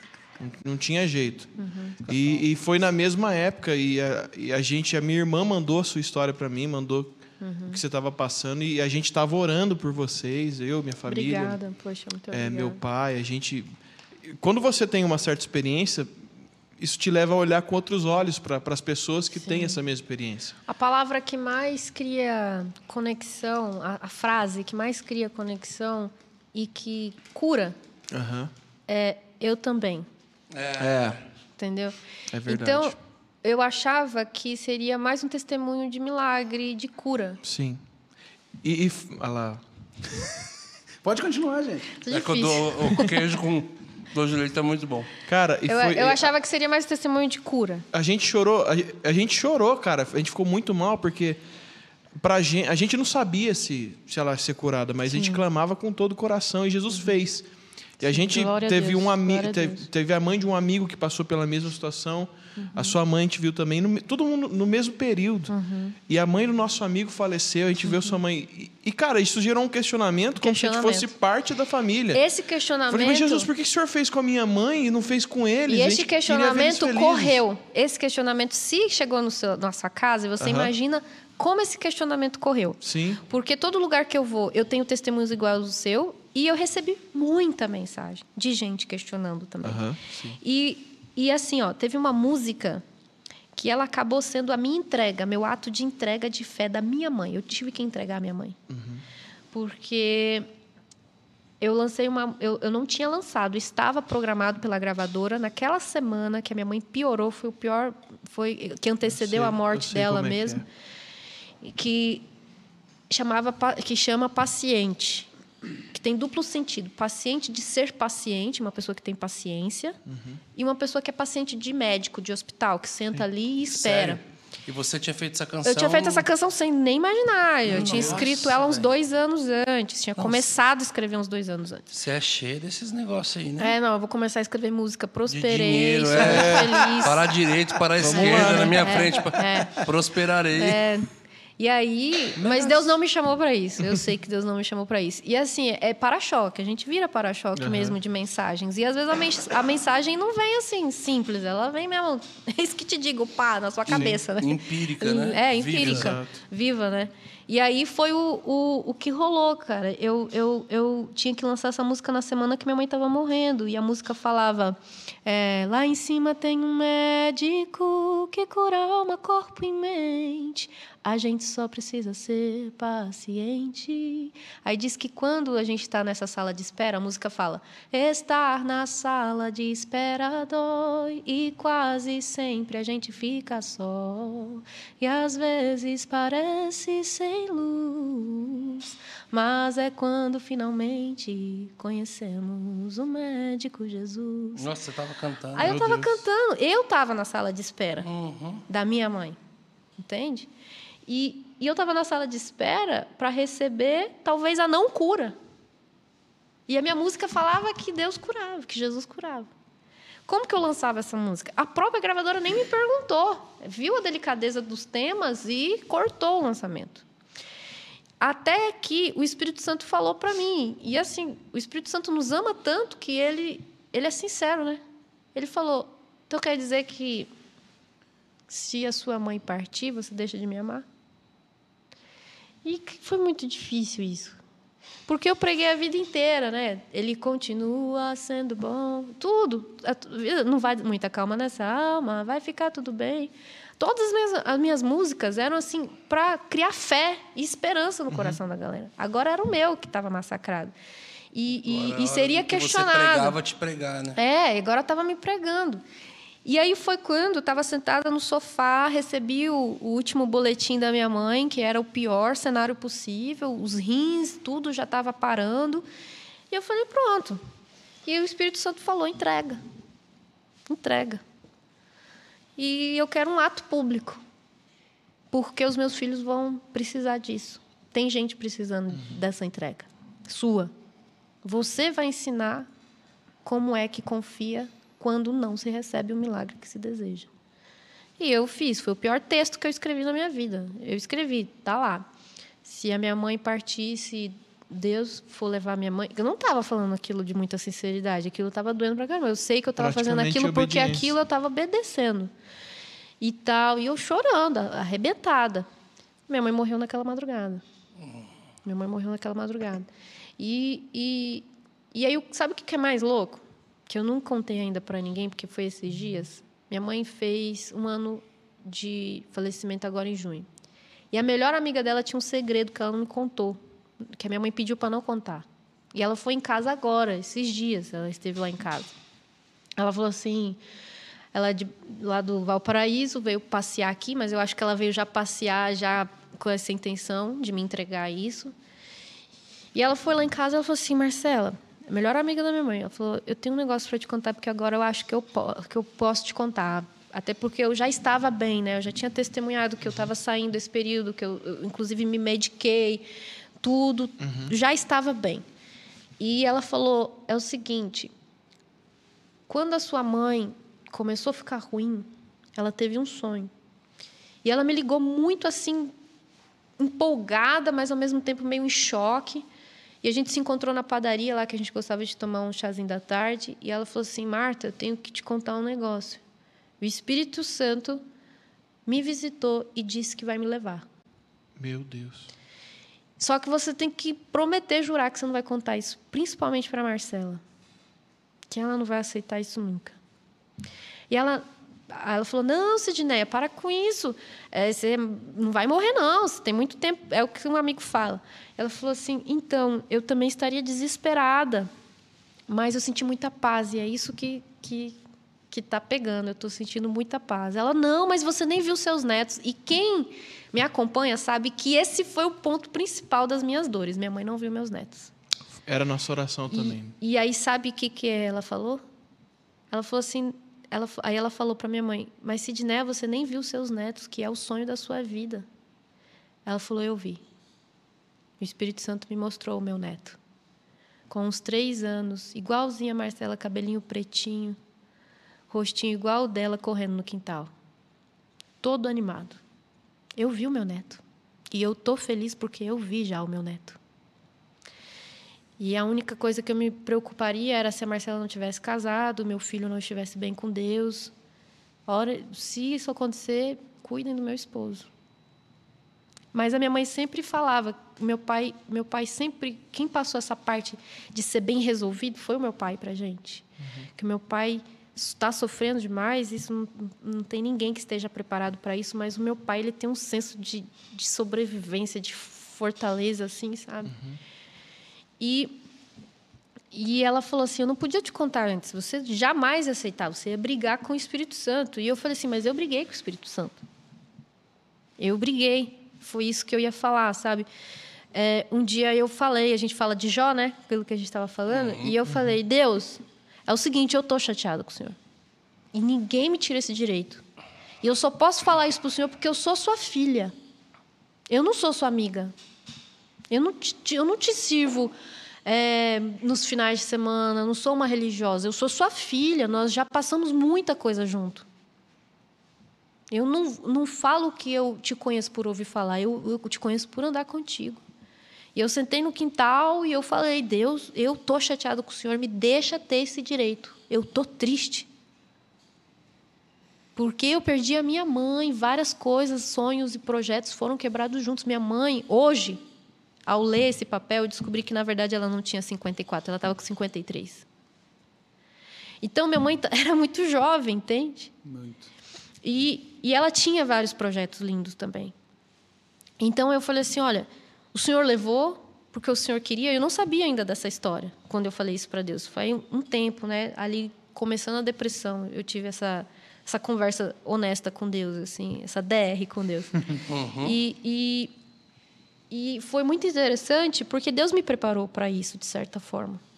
Para quem não sabe, tem um vídeo de um passarinho que eu fiz chamado Manu, que foi um passarinho selvagem que caiu no meu quintal com uns dois, três dias de vida. E os veterinários especialistas falaram assim: não, olha, porque eu fui atrás, né? Como é que cuida disso, né? Desse passarinho? Ele é carnívoro e tal. Ele falou: não, não tem como. Dois, três dias não tem como. E ele estava com o olho fechado ainda, sofreu a queda, machucou o intestino. Então eles falaram: não, não tem como, não se apega, é, vai falecer. E o mais louco da história é que meu cachorro é que resgatou. Pegou o passarinho, ficou protegendo no meio das pernas, as galinhas querendo pegar. Porque as galinhas, tudo que cai. Eu tenho galinha. tudo que cai no quintal. É, é diferente, né? Tudo que cai no quintal, as galinhas bicam, entendeu? Esses dias elas bicaram uma rã venenosa. Mas você acha que ela mora em Valparaíso ainda? Não, ela mora em Campinas hoje. É, mora em Campinas. Tem galinha em Campinas? Um pouco, né? um pouco, Não, eu moro fora da cidade, mas ainda é região ali. Uhum. E aí, é, ele protegendo, isso já era o mais louco. Meu cachorro protegendo um passarinho, brigando com as galinhas, latindo para as galinhas, as galinhas querendo pegar o passarinho, filhotinho. E eu olhei assim de longe no quintal. É tipo um gaviãozinho, assim, que, é, que é carnívoro? É, ele é carnívoro, ele não chega a ser na aparência de um. Ele é um, ele é um anu branco. Já viu o anu? Uhum. Sim. E, e aí ele, eu fui lá, peguei e falei, nossa. E quem assiste o vídeo, né, que eu, que eu, que eu fiz, contando tudo, eu até falo, nossa, será que ele vai viver? Fala assim no início do vídeo, né, com ele dentro, no, segurando ele numa cestinha. E e aí, cara, esse passarinho. Eu lembro até que eu, eu, eu tava com lançamento de single. Eu tinha uma sequência de rádios para fazer. Eu cancelei a sequência de rádio de lançamento, porque eu não podia ficar 30 minutos conversando com alguém ou ocupada com alguma coisa, porque eu tinha que dar de 30 em 30 minutos a papinha dele. Gente! E, cara, foi um mês, assim, sem sair de casa. Eu não pus o pé, na, para fora. Eu não fui na padaria, eu não fui em lugar nenhum. Eu fiquei um mês dedicada a esse passarinho. E aí eu lembro que um dia ele teve uma convulsão. Porque o passarinho, quando não come Não, o. tá ficando cada vez mais. Quando o passarinho não come o alimento que a mãe dá, falta minerais. E faltou zinco, sei lá, faltou uma parada assim. E aí deu convulsão. E eu fui aprender no YouTube, né? Com um cara também. Aí eu falei, cara, onde que tem essa, esse mineral aqui no- no- nos meus comprimidos? Ela comprou Centrum. Não, aí eu fui procurar. qual- eu não lembro agora qual que é esse mineral. Acho que é zinco mesmo. Aí eu tinha um. Ah, foi zinco. Eu tinha um comprimido de zinco em casa. Aí eu peguei só um pauzinho pequenininho e pra dentro do passarinho, na papinha dele. Cara, parou. Gente. Aí o bichinho cresceu, coisa mais linda. Ele é feio, todo mundo fala que é feio, que ele é feio mesmo, mas, mas para mim ele era muito lindo. E aí. cara, esse vídeo, pra vocês terem noção, alcançou mais de 50 milhões de pessoas no Facebook. Nossa. Saiu em Razões para Acreditar, páginas super famosas, é, artistas famosos repostaram, é, viralizou em grupos de família. E aí, esse vídeo, cara, alcançou coisa que o meu ministério não alcançou. E sabe qual é a verdade que está dentro desse vídeo? As palavras que a minha mãe conversou comigo. Na verdade, as pessoas acham que o texto que eu narro é o meu. Na verdade, é o que a minha mãe tinha conversado comigo poucos minutos antes de eu começar a fazer o vídeo. A minha mãe, a última pessoa que falou sobre morte comigo, quando eu estava também, quando eu falei para Deus a primeira vez, estou chateado com o Senhor, quando eu falei com o passarinho, eu falei primeira vez foi com o passarinho. Mas eu não tive tanta coragem assim de, de, de, de, de conversar mesmo. Eu só falei, pô, Deus, estou chateada com o Senhor. eu tô, chateada. Ele nem ouviu, né? É, nem ouviu. E aí, e aí eu falei isso pra minha mãe, tô chateada com Deus, porque, tipo assim, ó, era maior testemunho esse passarinho. Tá todo mundo sofrendo na pandemia. E o pessoal me mandava mensagem assim, Marcela, eu tô sofrendo, perdi gente e tal, não sei o quê, mas quando eu entro no seu Instagram e eu vejo o seu passarinho no dia a dia, isso me alegra tanto. Eu não sei o que, que o Manu tinha, cara. Era algo parecendo espiritual mesmo. Que as pessoas, idosos, estavam acompanhando o Manu no meu stories. E eles mandavam mensagem todo dia, era cedo, assim, mostra o Manu. E o, e o passarinho, cara, tava dando tanta assim, esperança pra galera que tava acompanhando na época do, do pico do Covid. Foi o pico do Covid, que era mais de mil pessoas por dia falecendo. Então, o pessoal tava Gerou sedento, comunidade ali sedento por conteúdo que tirasse desse, desse tema, né? E o Manu tava. Aí eu falei assim, pô, senhor, agora, no pico do Covid, eu vou ter que dar uma notícia que o passarinho que eles amavam também morreu. Eu não tive coragem, eu demorei um mês pra falar que o passarinho morreu. Todo mundo me perguntando, e o Manu, e o Manu? Nossa, eu tinha comprado outro. Fala, Será que tá eu vou achar um firmão. outro até lá? Tava uma marca de ração ainda. Compra uma cama. Falar o segredo Com- foi isso aqui, ó. Vou comprava um capturar, periquito. vou capturar na, na- na natureza um anu branco. Compra uma cacatua. Fala, olha como Não tem mudou. nada, olha que Pinta, maravilhoso. pinta. Cara, não me desfoca, cara. Foi mal.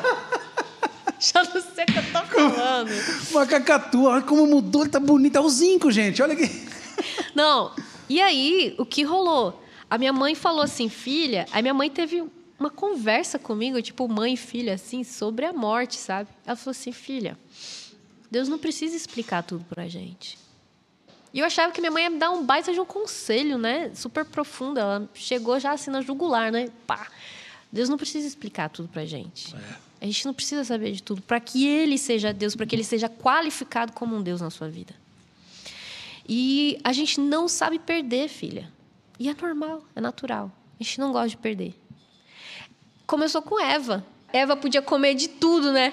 Aí a, a cobra foi e falou para ela: Não, mas aquela ali você não pode comer. Aí ela já ficou chateada. Então, quando a gente não sabe perder, a gente não quer perder pessoas, oportunidades, prestígio, a gente não quer perder nada. A gente quer acumular, a gente quer adquirir. E aí minha mãe falou exatamente isso para mim. Ela falou assim, filha, nós não sabemos perder, mas o passarinho veio e a natureza leva e, e é isso. E a gente perde pessoas, a gente perde coisas que a gente não quer perder. A gente tem que, na verdade, se preparar para perder mais do que ganhar. Então, foi sobre isso que eu falei no vídeo. E um vídeo que alcançou tanta gente, bem fora do contexto, inclusive cristão, pessoas assim que não eram mesmo cristãos e, inclusive, se interessaram por coisas espirituais por causa desse vídeo que fala sobre a vida eterna. Mas através, so, através de um passarinho. Foi um passarinho que contou a história, não foi eu lá pregando. Entendeu? E, e aí, foi muito, muito doido, porque no dia que ele morreu, ele morreu de pneumonia. Nossa. É, e a gente descobriu porque, assim, ele estava super feliz. A última imagem que eu tenho dele é eu colocando umas folhas dentro de um livro para secar, para eu fazer uma, uma arte ali, fazer tipo um quadro com as flores e tal. Não sei o que, tem hora que eu invento umas paradas. E ele estava ali, enquanto eu pegava uma, ele vinha e pegava da minha mão. Essa era a última imagem que eu tenho dele, numa mesa, lá no quintal, a gente mexendo com umas plantas. Você cuidou dele quanto tempo? Uns três meses, amor? Três meses, tá. Três meses, né? E aí, é, eu, eu vi que ele do nada mudou no fim do dia. Ele foi no Marcelinho, o cachorro que resgatou ele, deitou na barriguinha dele, coisa que não era muito comum. O cachorro chama Marcelo, para o, o cachorro chama Manu, é tudo nome de gente. As galinhas chamam como Cleide, Regina. É Bia, Larissa e a outra eu não sei. Imagina quem que foi essas aí na escola. Deu o nome de vingança da sétima Não, série. não, eu dei o nome das meninas que me deram as galinhas. Minha tia, minha prima. Não, só que eu estigmatizei as galinhas. A, a Bia, ela é terrorista, eu chamo ela de terrorista, pra gente saber, assim, qual das galinhas, né? Tipo assim, amor, vai lá e, e tira a terrorista lá, que ela tá lá do outro lado, não sei o quê. Eu estigmatizei. Uma é, uma é a, a, a gordinha, a outra é a, a, a terrorista e a outra é a, a que tem problema de cabeça, que a doidinha, porque ela choca ovos imaginários. Gente do É céu. a fragmentada, mano. Fragmentada total. Ela, ela antes era Conversa perdida, sozinha. hoje é doida. Ela antes era perdida porque estava ali no quintal, as galinhas estavam do lado dela e ela ficava perdida chamando todo mundo, como se todo mundo tivesse sumido. E o Marcelinho, meu cachorro, ia lá e trazia ela, porque ele não aguentava ela Mano. ficar desesperada. Aí eu falava assim, ó, foi lá, o Marcelinho foi buscar ela Que perdida. Porque até é a essa, cacho- o? Cachorro ficava incomodado da galinha ficar desesperada, perdida, sozinha no meio do quintal. Gente, é Mas do- enfim, mas enfim, tem É a muita vila do história. Chaves, Doutora mano. Aquela- Dolittle, Tem mano. muita história, cara. Aí. é, E aí o, o passarinho aí foi o na barriga do cachorro. Foi como se despedindo. E eu Do tenho, essa, eu tenho essa imagem, nunca postei, vou postar ela. E eu achei assim fofo, filmei.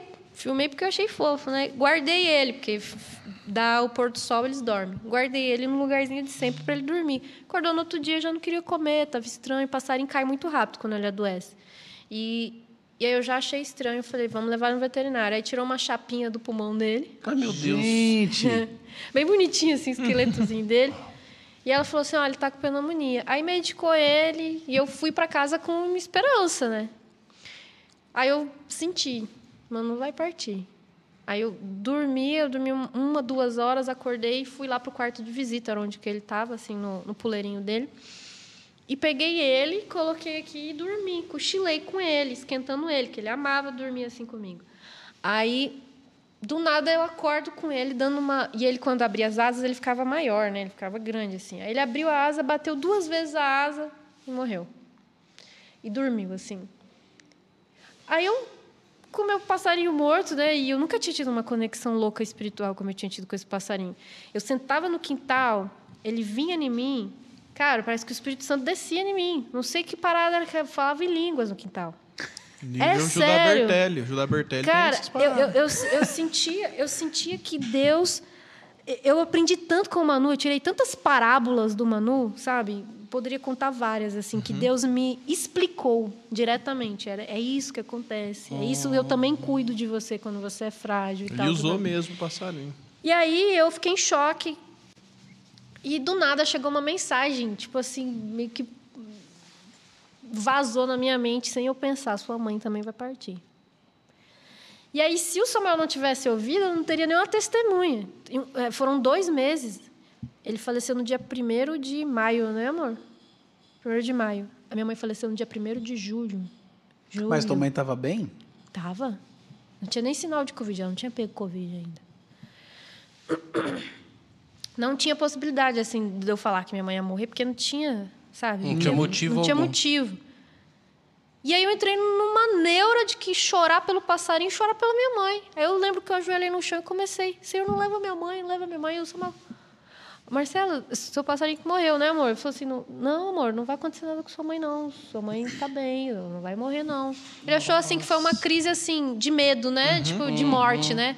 Aí eu fui até no Google, assim, quando alguém morre, desperta desperta a sensação de que outra pessoa vai morrer, para entender se a psicologia explicava isso, né? Aí tinha uma teoria lá, eu falei, ah, é isso aí, é isso aí. Eu tenho tanto medo da minha mãe morrer que numa situação paralela de morte, uma, uma situação é, semelhante de que eu perdi algo que eu amava, eu, eu fico com medo dela também morrer. Enfim, aí fiquei nessa e chorei, fiquei emburrada com Deus, né? Porque eu tinha pedido para Deus me dar uma no, no dia que ele teve o, o o convulsão e estava literalmente morrendo, que você vê um passarinho tendo convulsão, você tem certeza que ele vai morrer. E aí eu fui, ajoelhei e chorei, falei: "Deus, me dá esse passarinho. Eu quero cuidar dele. Eu quero eu quero ver a sua criação, eu quero estar com a sua criação, porque isso é desde criança, tá? Essa coisa assim. Eu quero eu quero cuidar dele. Eu quero cuidar dele. Me deixa ele ficar comigo. Deixa ele ficar comigo. Cara, coisa de criança. Tipo assim, pai, compra esse negócio pra mim. Uhum. Tipo assim, me deixa viver isso. E eu falei, me deixa viver essa experiência. Foi essa a minha oração. Me deixa viver essa experiência. E, na verdade, Deus ia me deixar viver a experiência, porque foi o preparo dele. E aí foi isso. Minha mãe, minha mãe faleceu. A gente decidiu cremar. E eu não sabia o que fazer depois. Né? Tem alguma janela? No... Só o da perna, eu vou voltar lá depois, né? Só da, Só da perna. da perna. E e, e, esse contexto foi todo muito difícil e eu, e eu, e eu, e eu falava, eu pensava, pô, minha mãe não deixou nenhuma carta, minha mãe não me deu, não me despedi da minha mãe porque quando a pessoa adoece nesse contexto que é ela já é isolada, é já isolada e, e, ela deteriorou muito rápido, né? Já a oxigenação caiu muito, então já tem que colocar aquela máscara, eles não conversa mais, não manda um áudio e ficou a sensação de quando você não se despede é muito difícil. Porque parece que algo ficou aberto. É. Uhum. Desculpa, gente. Fica num eterno pause, né? Você viu a sua mãe. E, e, aí, e aí, o que, que rolou? A minha mãe, quando teve esse sonho, ela não quis me contar, mas assim, ela do nada apareceu lá em casa, quase do nada. E ela já estava com Covid. Passando muito mal, saturando assim lá embaixo. Saturando lá embaixo. A gente ficou em crise, assim, meu Deus, minha mãe vai morrer na estrada do jeito que ela está saturando baixo. E ela saiu de carro com meu pai de Brasília para minha casa e chegou com a máquina dela de fazer pão e a minha máquina de costura. Aí eu até pensei assim, pô, mas por que, que minha mãe está me dando isso agora, né? Sei lá, deixa para me dar isso depois. É meio que era uma herança, o que era importante uhum. para ela, né? E ela deixou lá em casa e ficou comigo. Nessa uma semana que ela ficou comigo, ela estava já com Covid muito ruim. O Covid dela como se desaparecesse. Só que ela foi com cinco testes de Covid que davam negativo. Não dava, não aparecia que ela tinha Covid. Era como se Deus não permitisse que mostrasse que ela tinha Covid para ela ter coragem de fazer a, a, a viagem para uhum. se despedir de mim. Então, quando ela chegou, é, a gente, ela ainda pediu, vou fazer mais um exame. Com a roupa que ela estava do corpo, ela foi no hospital e fez mais um exame e deu negativo de novo. Ela falou, pô, já é o sexto. Cidade diferente ainda, né? É, tipo... é o sexto, então vou. Ela até brincou, vamos curtir, vamos se abraçar e se beijar. Então foi aí que eu abracei e beijei minha mãe pela, pela última vez. A gente nunca sabe quando vai ser a última vez. E aí ela fez tudo que queria. Ela amava. É brechó, essas coisas assim que vem de antiquário, que vem de móveis antigos que ela gostava de restaurar. E eu levei ela, pesquisei no Google os antiquários, levei ela nos antiquários tudo. E, e assim, poeira, né? E ela já estava uhum. com, com o pulmão ruim de Covid. E ela ficou bem, saturando lá em cima. Eu falei, ah, minha mãe sarou, ela teve, sei lá, alguma gripe muito ruim que também fez mal pro pulmão, mas agora ela sarou. Uma semana bem, feliz, super. Quando ela voltou, aí caiu.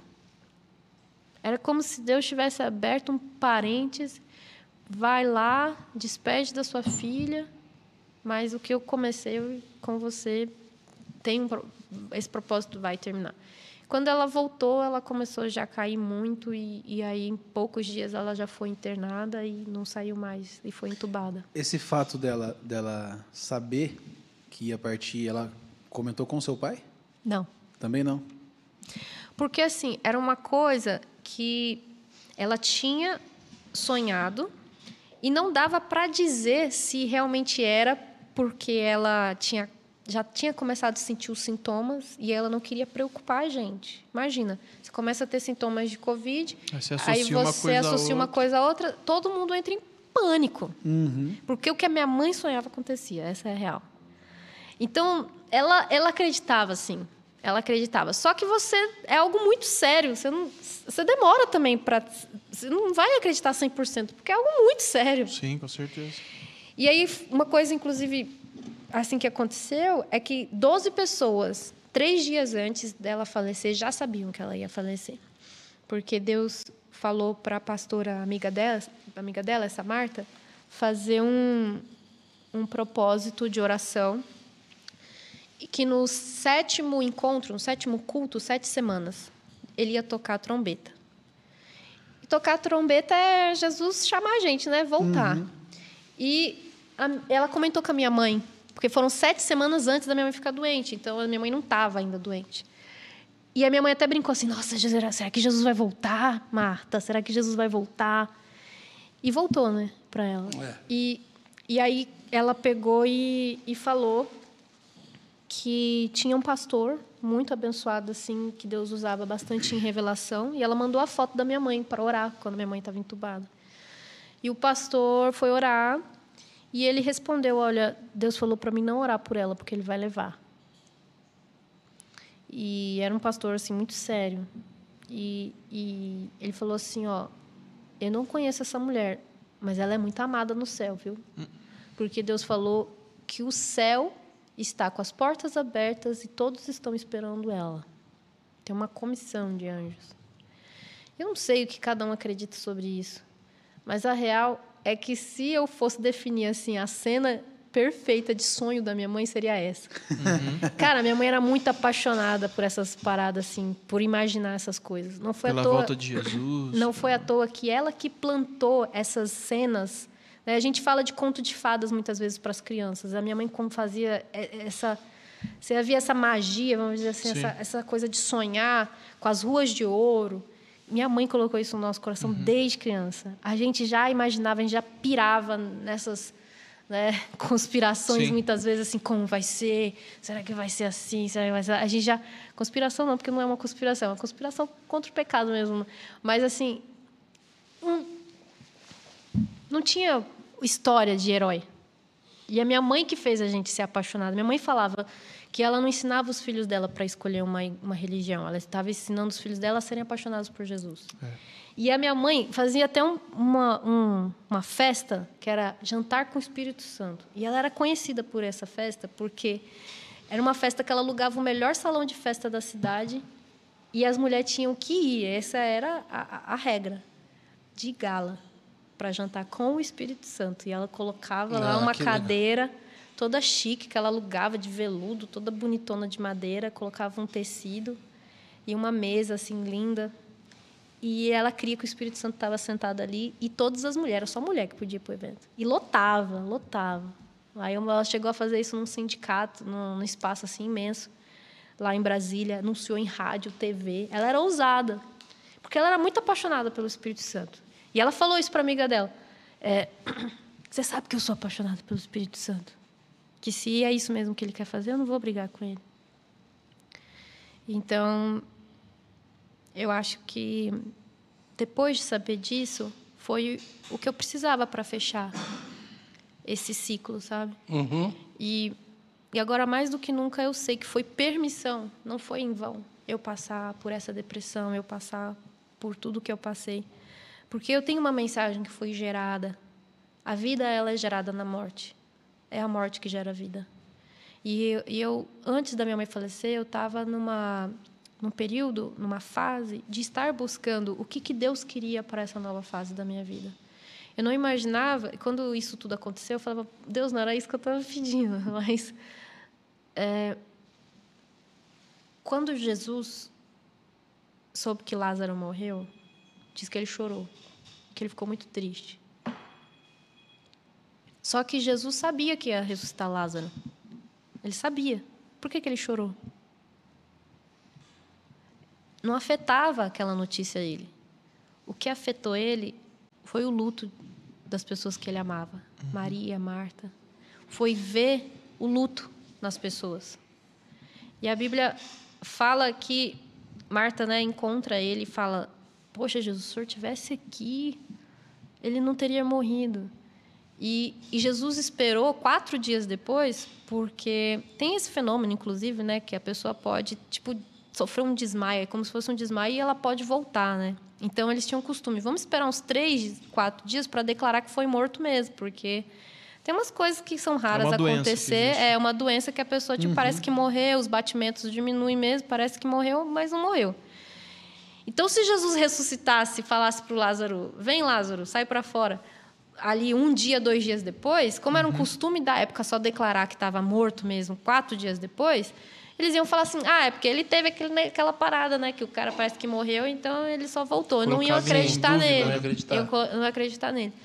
Então ele precisou fazer por isso. Não foi um descaso com Marta e Maria. Assim, uhum. não, isso não é importante. Eu vou depois, que eu estou muito ocupada agora. E, e, Jesus chorou por causa disso. E a gente e, e uma, um versículo lindo que está em Tiago que diz que a pura religião a gente não, não vê na Bíblia falando de religião. Qual é a religião? Como ter a religião? Como que é a igreja que Deus quer? Quer dizer, tem como a igreja que Deus quer. Uhum. Mas assim, ó, não tem um manual sobre como deve ser, como é a religião. Porque não é sobre religião em si. Mas é sobre isso, é sobre o amor. E ele fala em Tiago que diz que a religião pura, pura, não é a religião que a gente segue que a, que a gente segue ela é impura. É a gente que inventa muita coisa nela. Mas que a, região, a religião pura e que Deus gosta. Qual é a primeira coisa? Qual a primeira coisa que ele fala é, para que, que, que Deus considere? Que é acolher os órfãos, os órfãos e as, e as viúvas. Ou seja, Deus se preocupa com o luto. Deus realmente se importa. E hoje eu entendi porque que na hora que eu estava respirando lá para fora, Jesus falou dentro de mim: eu estava lá com você. Porque eu, eu me senti um pouco. A gente se sente um pouco só no luto, porque, poxa, Jesus tirou minha mãe, né? Uhum. Se a gente crê que nenhuma folha se cai, Sim. né? Tudo, tudo é na permissão de Deus, então foi a permissão de Deus. E é interessante que até a experiência que a gente teve prestes a perto da morte deixa a gente hoje em alerta, sabe? Eu falei, Bruno, mano, eu tô numa crise que eu nunca tive, da finitude. Sim, de ter que lidar com, com o finito, por mais que eu saiba uhum. que Jesus volta, uhum. por mais que eu saiba que se a gente morre hoje, cara, é um é um estalar de dedos e Jesus vai estar de volta, enfim, existe a vida eterna. Uhum. A finitude de, de, de, Porque, assim, eu levo em consideração a vida aqui. Existem aqueles que se desapegam totalmente, não, não, porque minha vida é no céu, eu sou passageiro aqui, eu sou estrangeiro. Uhum, ok. Uhum. Mas, por exemplo, o galardão é dado mediante aquilo que se vive aqui, pelos propósitos vividos aqui. Então, Sim, existe uma importância da vida que se vive aqui. Uhum. Então, o meu apego, entre aspas, é sobre o propósito de Jesus que a gente vive aqui. E, uhum. cara, é, eu, eu creio que tudo que se possibilita viver aqui, nesse tempo, nesse hoje, é de, de, importância de Jesus, é de permissão. Jesus se alegra, por exemplo, cara, o sonho que sua mãe tinha, que minha mãe tem de ser avó, cara, é totalmente plausível. Isso é o uhum. plano da vida, uhum. sabe?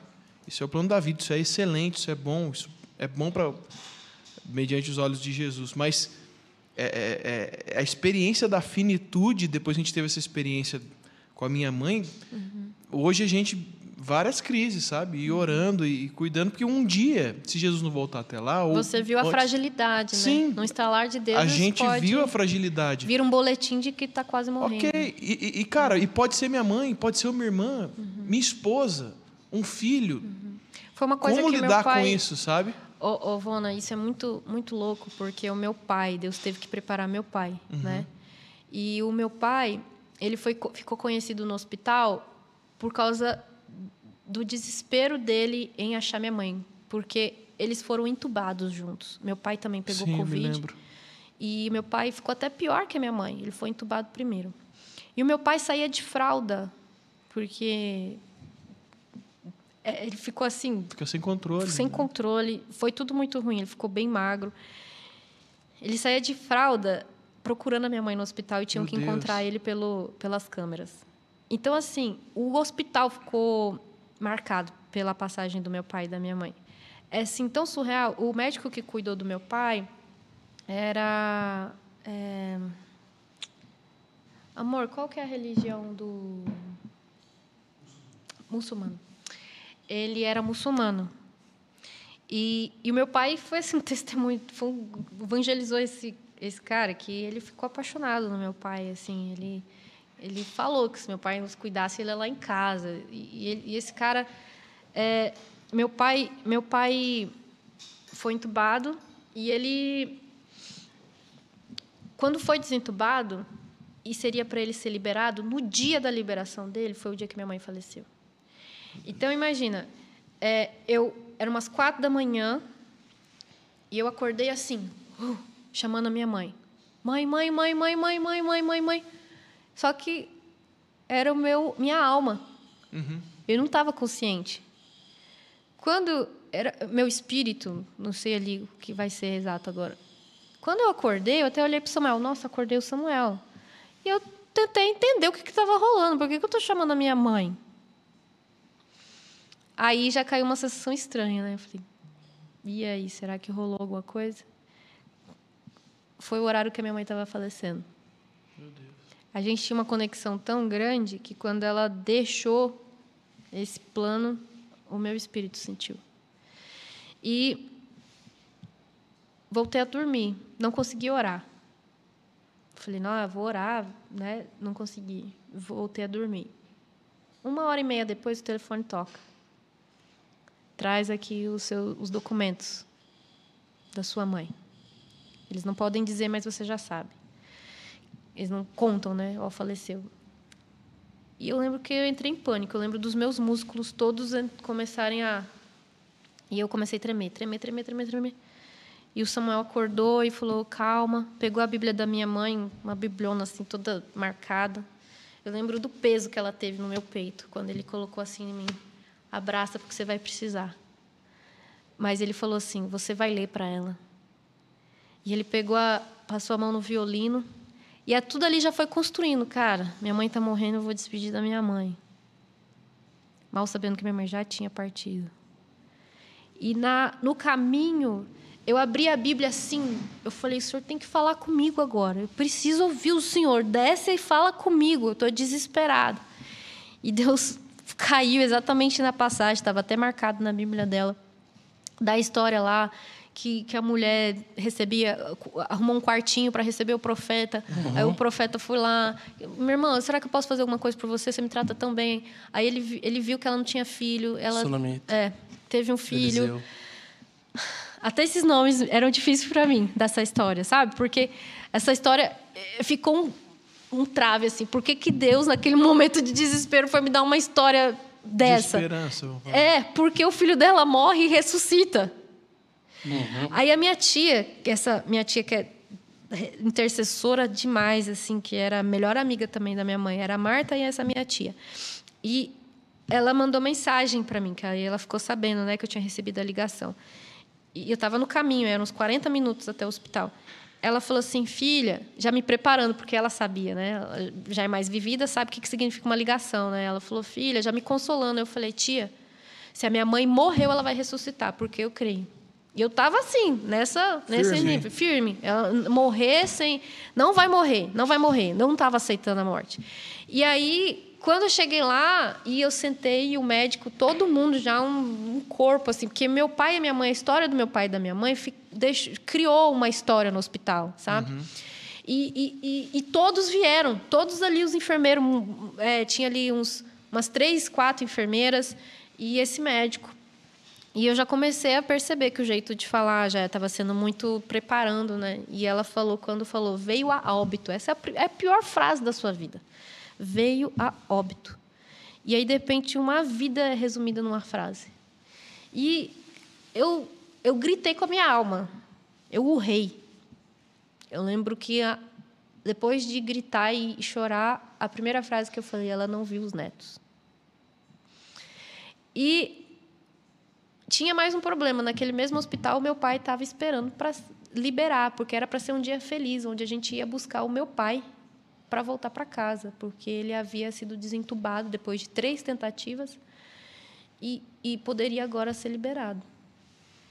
Aí eles falaram assim: nós vamos quebrar os protocolos do hospital, onde vocês não podem entrar na ala de Covid. Nós vamos equipar vocês, vocês vão entrar e vão falar para o pai de vocês dar a notícia, porque se ele tiver um infarto, alguma coisa, ele está dentro do hospital. Eu teve que lidar com essa possibilidade. Aí ele nos equipou e eu lembro do corredor do hospital, cara. Parecia a coisa mais extensa da minha vida. Uhum. E eu uhum. peguei na mão do meu irmão, a mão do meu irmão estava suada, a minha também. E eu lembro de ter falado: É, Espírito Santo, se o senhor tem alguma coisa para orar, o senhor ora por mim, porque eu não sei nem como que ora mais. Chegou lá, quando a gente, meu paizinho estava assim na cama, sentadinho ele não reconheceu a gente, porque a gente estava com aqueles capuz assim, ele não reconheceu. E ele ainda estava meio aéreo, voltando para a vida ainda, porque quando você é desentubado, você fica com uma memória ruim e tal. Depois que eu falei, pai, seus filhos e tudo, e ele caiu, ele parece que ele já sabia. E eu falei, pai, nosso amor partiu. Voltou para casa.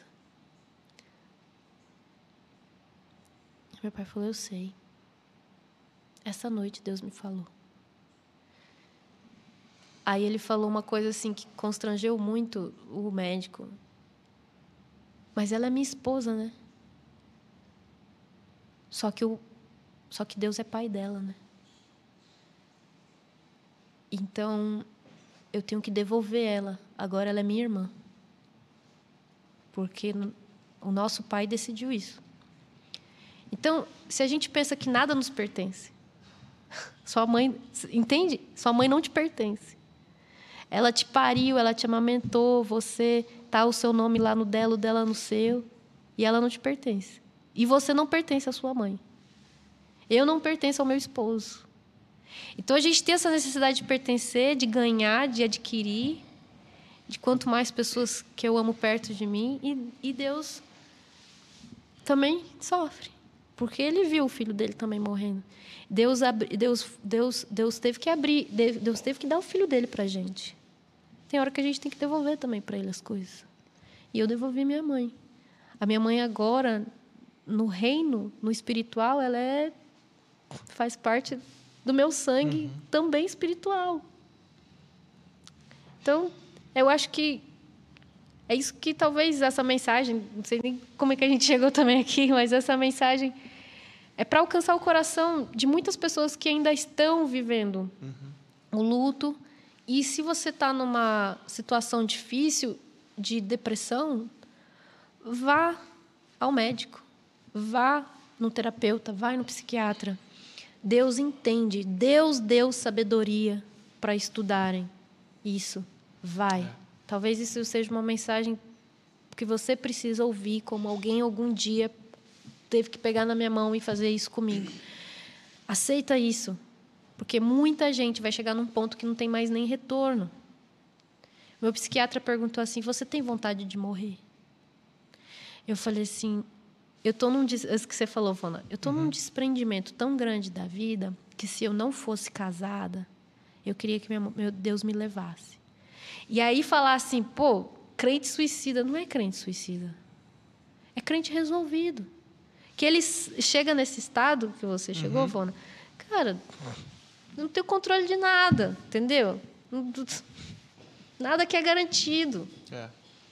Tem, depois, que, depois que minha mãe faleceu, eu, eu, eu, eu, eu, eu, eu vivi um sentimento tipo, eu não tenho mais nada a perder. Eu já perdi minha mãe. Então, assim, fiquei com menos vergonha ainda, sabe? Coisas bestas que a gente tem vergonha, se preocupa com a opinião dos outros. Não estou ligando. Não estou uhum. ligando. E é isso. A gente tem que lidar de forma natural. É difícil? Demais. Mas assim como tem a parte espiritual, lide da forma natural e vai se cuidar, meu irmão, porque Afinal, a esperança da glória no tá início do nosso bate-papo você falou sobre poder e amor. Você lembra disso? Você falou, cara, muito poder, muito amor. Tem uma geração hoje também muito poder e amor. Há um tempo atrás, Jesus ministrou muito meu coração sobre poder e amor. E me fez ver que é, a geração dos meus pais foi uma geração de muito poder, né? Era demônio manifestando, era fila de banco, gente sendo liberta. Verdade. Eu já vi muitos paralíticos e cegos enxergarem através do ministério do meu pai. Uhum. É, depois a gente viu uma geração de amor, né? É, a gente viu que começou um movimento ali muito social e tal. E aí eu vi que aonde que muita coisa aconteceu, né? Uma geração de poder muitas vezes tinha se perdido, uhum. porque começou a manipular alguns dons que era para as pessoas, mas para benefício próprio. Verdade. Uau, Daqui a isso. pouco uma geração de amor também se perdeu, porque passou a amar tantos de fora, mas detestar o corpo, os de dentro. Uhum. Eu falei, onde isso tudo vai parar? E aí, é... aí em Timóteo, né? Ele falando, é... Deus não te deu espírito de covardia uhum. mas ele te deu espírito de poder, uhum. amor, amor, e aí vem o finalmente. Que toda a nossa conversa e processo leva a gente para esse lugar. Deus não te deu espírito de covardia, mas Ele já te deu, já está em você, um espírito de poder, de amor e de equilíbrio. Hum. É. Uau. E aí, equilíbrio do quê? Equilíbrio de tudo isso, velho. De corpo, alma, espírito. Equilíbrio do quê? Equilíbrio de poder e amor. Hum. Equilíbrio de entender que meu espírito é, está aqui rendido ao Senhor. É, minha alma é uma loucura, porque eu preciso render mas eu ao não Senhor, mas eu preciso. Segundo ela. Mas eu não vivo é, segundo é. ela, eu não vivo almaticamente, mas uhum. pelo contrário, assim como o homem segundo o coração de Deus, eu vou dizer, uhum. alma minha, você vai adorar o Senhor. É. é Esfrega a cara aí vamos e aceita. Lá, né? né? Porque a palavra ela penetra até o. É muito louco esse texto, é. né? É. Juntas e medulas. Separa, né? Consegue separar onde separa é. juntas e medulas ali, ela chega no lugar mais almático onde controla as nossas decisões. É. Mas eu tenho um, um, um, corpo, cara. Eu tenho um corpo que eu preciso fazer uma eu, dieta para poder emagrecer, eu preciso fazer um implante porque tá caindo cabelo, eu preciso ir para academia porque eu tô engordando, Não, e você porque tem um o joelho cérebro... deu problema tal. Mas daqui a pouco, quando eu lido com as emoções, com o cérebro, a gente demonizou durante muito tempo. Então eu, eu, vejo que tudo isso está levando a gente para um lugar E se o cérebro não está muito... bem, o espírito também fraqueja, porque tudo reflete. Fala como, de alma, né? Como que você concentra numa oração? Como que você se você perde o seu foco, se você perde a sua vontade de viver, você também perde a vontade de orar. Como você gasta energia no propósito? Você não tem né? energia. Não tem. É isso que está. Uma coisa que não rola na pessoa que ela está desequilibrada na saúde dela é a falta de energia dentro da célula. E é. célula é o que nos move, nós somos célula.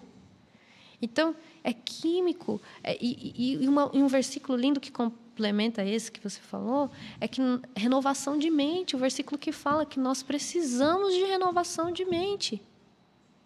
Renovação de mente, eu acredito sim que é a questão das emoções, da mente. Ela tem que estar. Tá, a gente acha que ah, não, a mente deixa ela lá quietinha. Não, a gente uhum. tem que renovar a mente para receber coisas novas. E esse Bom. renovar é físico, de pensamentos e também de saúde mental.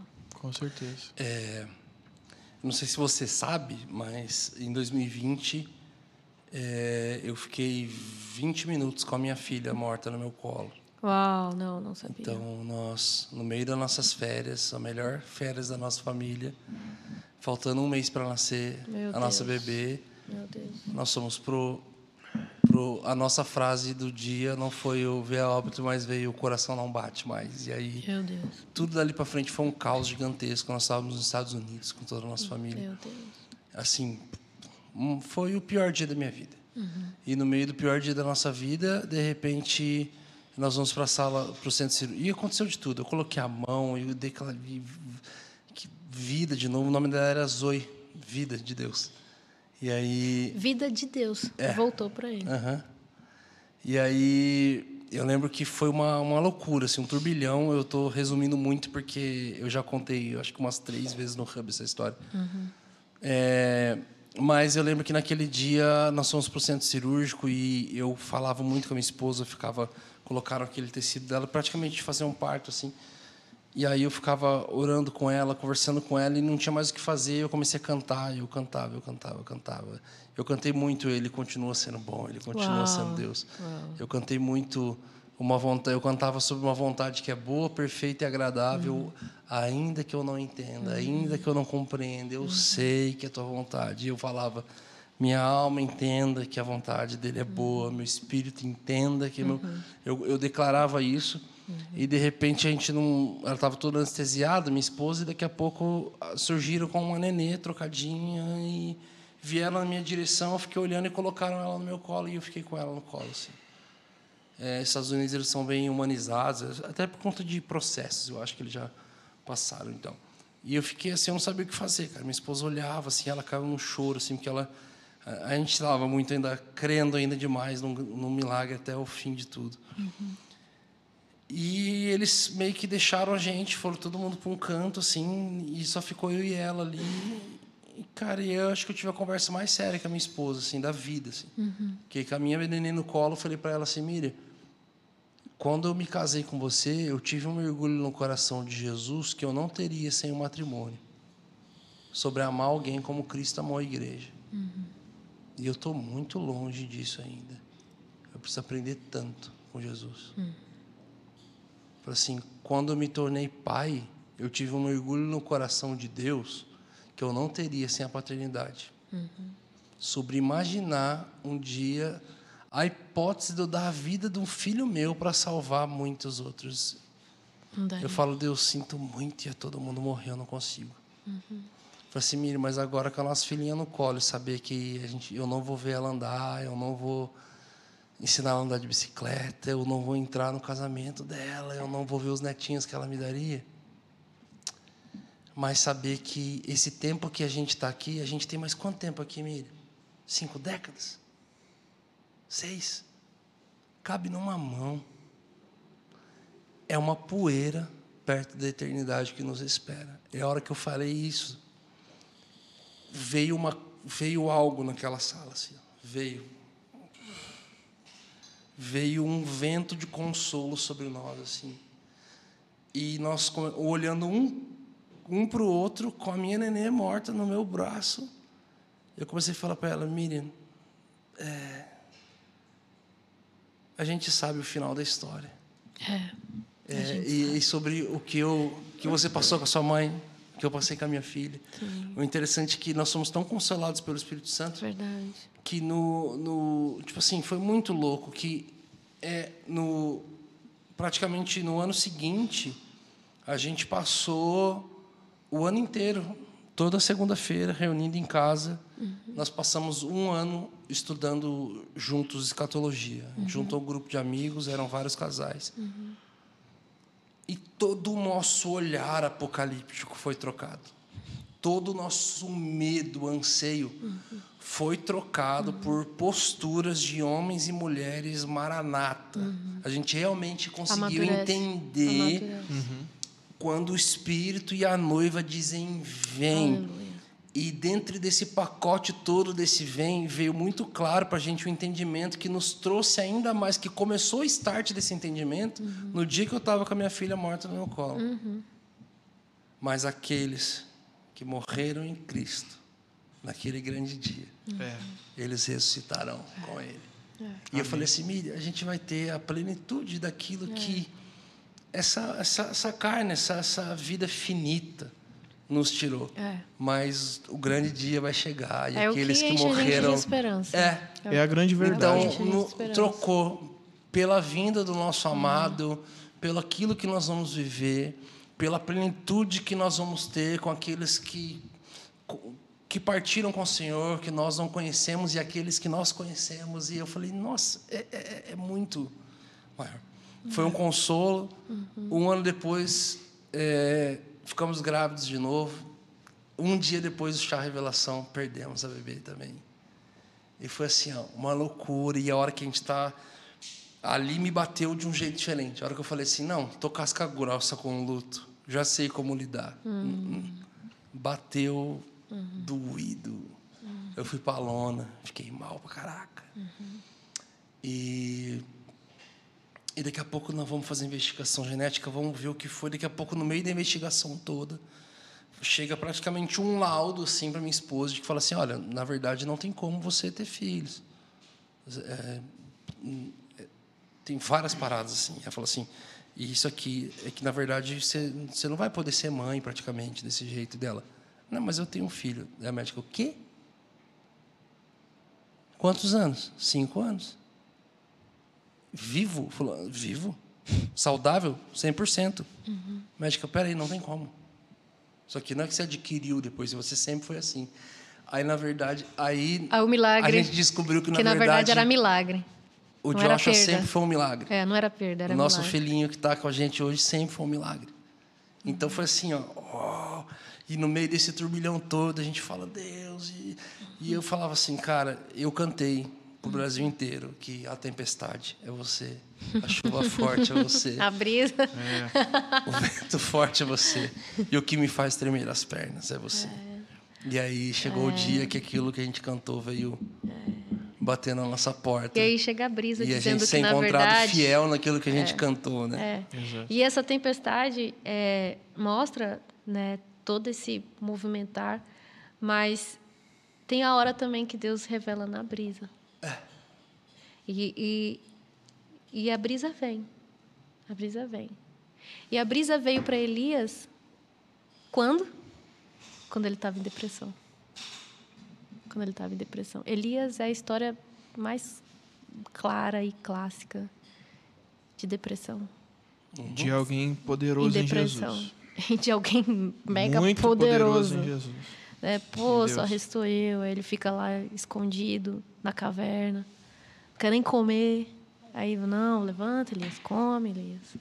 Inclusive, dizem que duas, ali, meio que cronologicamente tem umas duas semanas toda essa deprê uhum. e duas e mais de duas semanas e, e, duas semanas quando alguém fica nesses sintomas é que é o, o período para considerar que já não é só um você não está só triste mas que uhum. você está realmente em depressão então Elias entrou em depressão e, e Jesus e Deus se revelou para ele numa brisa né talvez talvez é isso a gente quando está preparado para a tempestade e quando a gente já está machucado e não aguenta. Deus sabe o que a gente aguenta, Bruno. Deus sabe que a gente aguenta. Eu lembro de lutar com Deus assim no colchão, com a cabeça no colchão, assim no chão, na casa da minha mãe enquanto ela estava entubada, falando assim: Não, Deus, o Senhor sabe que isso eu não aguento. Eu já aguentei muita coisa. Aguentei muita coisa com essas minhas histórias difíceis. Eu incentivei muitas pessoas, mas isso não. Deus, o senhor está ouvindo? Isso não, isso eu não aguento. E essa está assim, na minha lista do não. Não, essa não, Senhor. Essa passa, que é. essa aqui o Senhor vai me destruir. Eu falei, Senhor, isso vai ser para me destruir. Isso aí vai ser para me destruir. O Senhor quer me ver destruída. Falei para Deus. Joguei todo, todos os meus argumentos, né? Para Deus não levar minha mãe. E, na verdade, hoje eu me vejo uma mulher muito mais forte, uma mulher muito mais madura, meu esposo falou isso Ele não mim. vai dar o fardo maior que você pode não, carregar, né? Não, não dá o frio, dá, dá o frio conforme o cobertor é. que a gente tem. E meu esposo até falou assim, a gente estava conversando, ele falou, Marcela, você está tão madura, você está tão... E, e, eu sinto mesmo, eu jamais entraria, por exemplo, numa faculdade de psicologia se tudo isso não tivesse Paulo agradecia, né? Pois as tribulações estão gerando para é. mim peso de glória. Peso de glória. É. É um peso... Não tem como... Pesado. Não, seria, Mas eu jamais seríamos nós maiores do que Paulo, né? Igual você, Bruno. Eu jamais esperaria. Dois, dois bebês, é. isso, aí, isso aí não, senhor, isso aí eu não consigo. É difícil. Eu jamais esperaria que o meu entendimento sobre eternidade e Viria meu, com a finitude, né? E o meu maranata, hora vem, minha esperança por tudo viria através de uma dor tão grande. Hum, verdade. Então, e é a maior certeza da sua vida. O desejo é que as Não é pessoas... a maior certeza é, agora que você carrega exato, dentro de você? Exato. É a, que, a maior certeza é. que eu sinto que eu carrego. É. Eu e... me sinto assim num nirvana. Rolou uh -huh. um nirvana dentro de e, mim. E é louco porque cada experiência vida, é uma experiência. Né, é um né? prisma agora. Eu estou olhando a vida é. por uma janelinha diferente. Né? Na nossa família, o milagre desse retorno da minha mãe gerou algo que vocês já viveram com muita intensidade, que foi a questão dos milagres, sabe? É, eu não tive isso na, na minha conversão.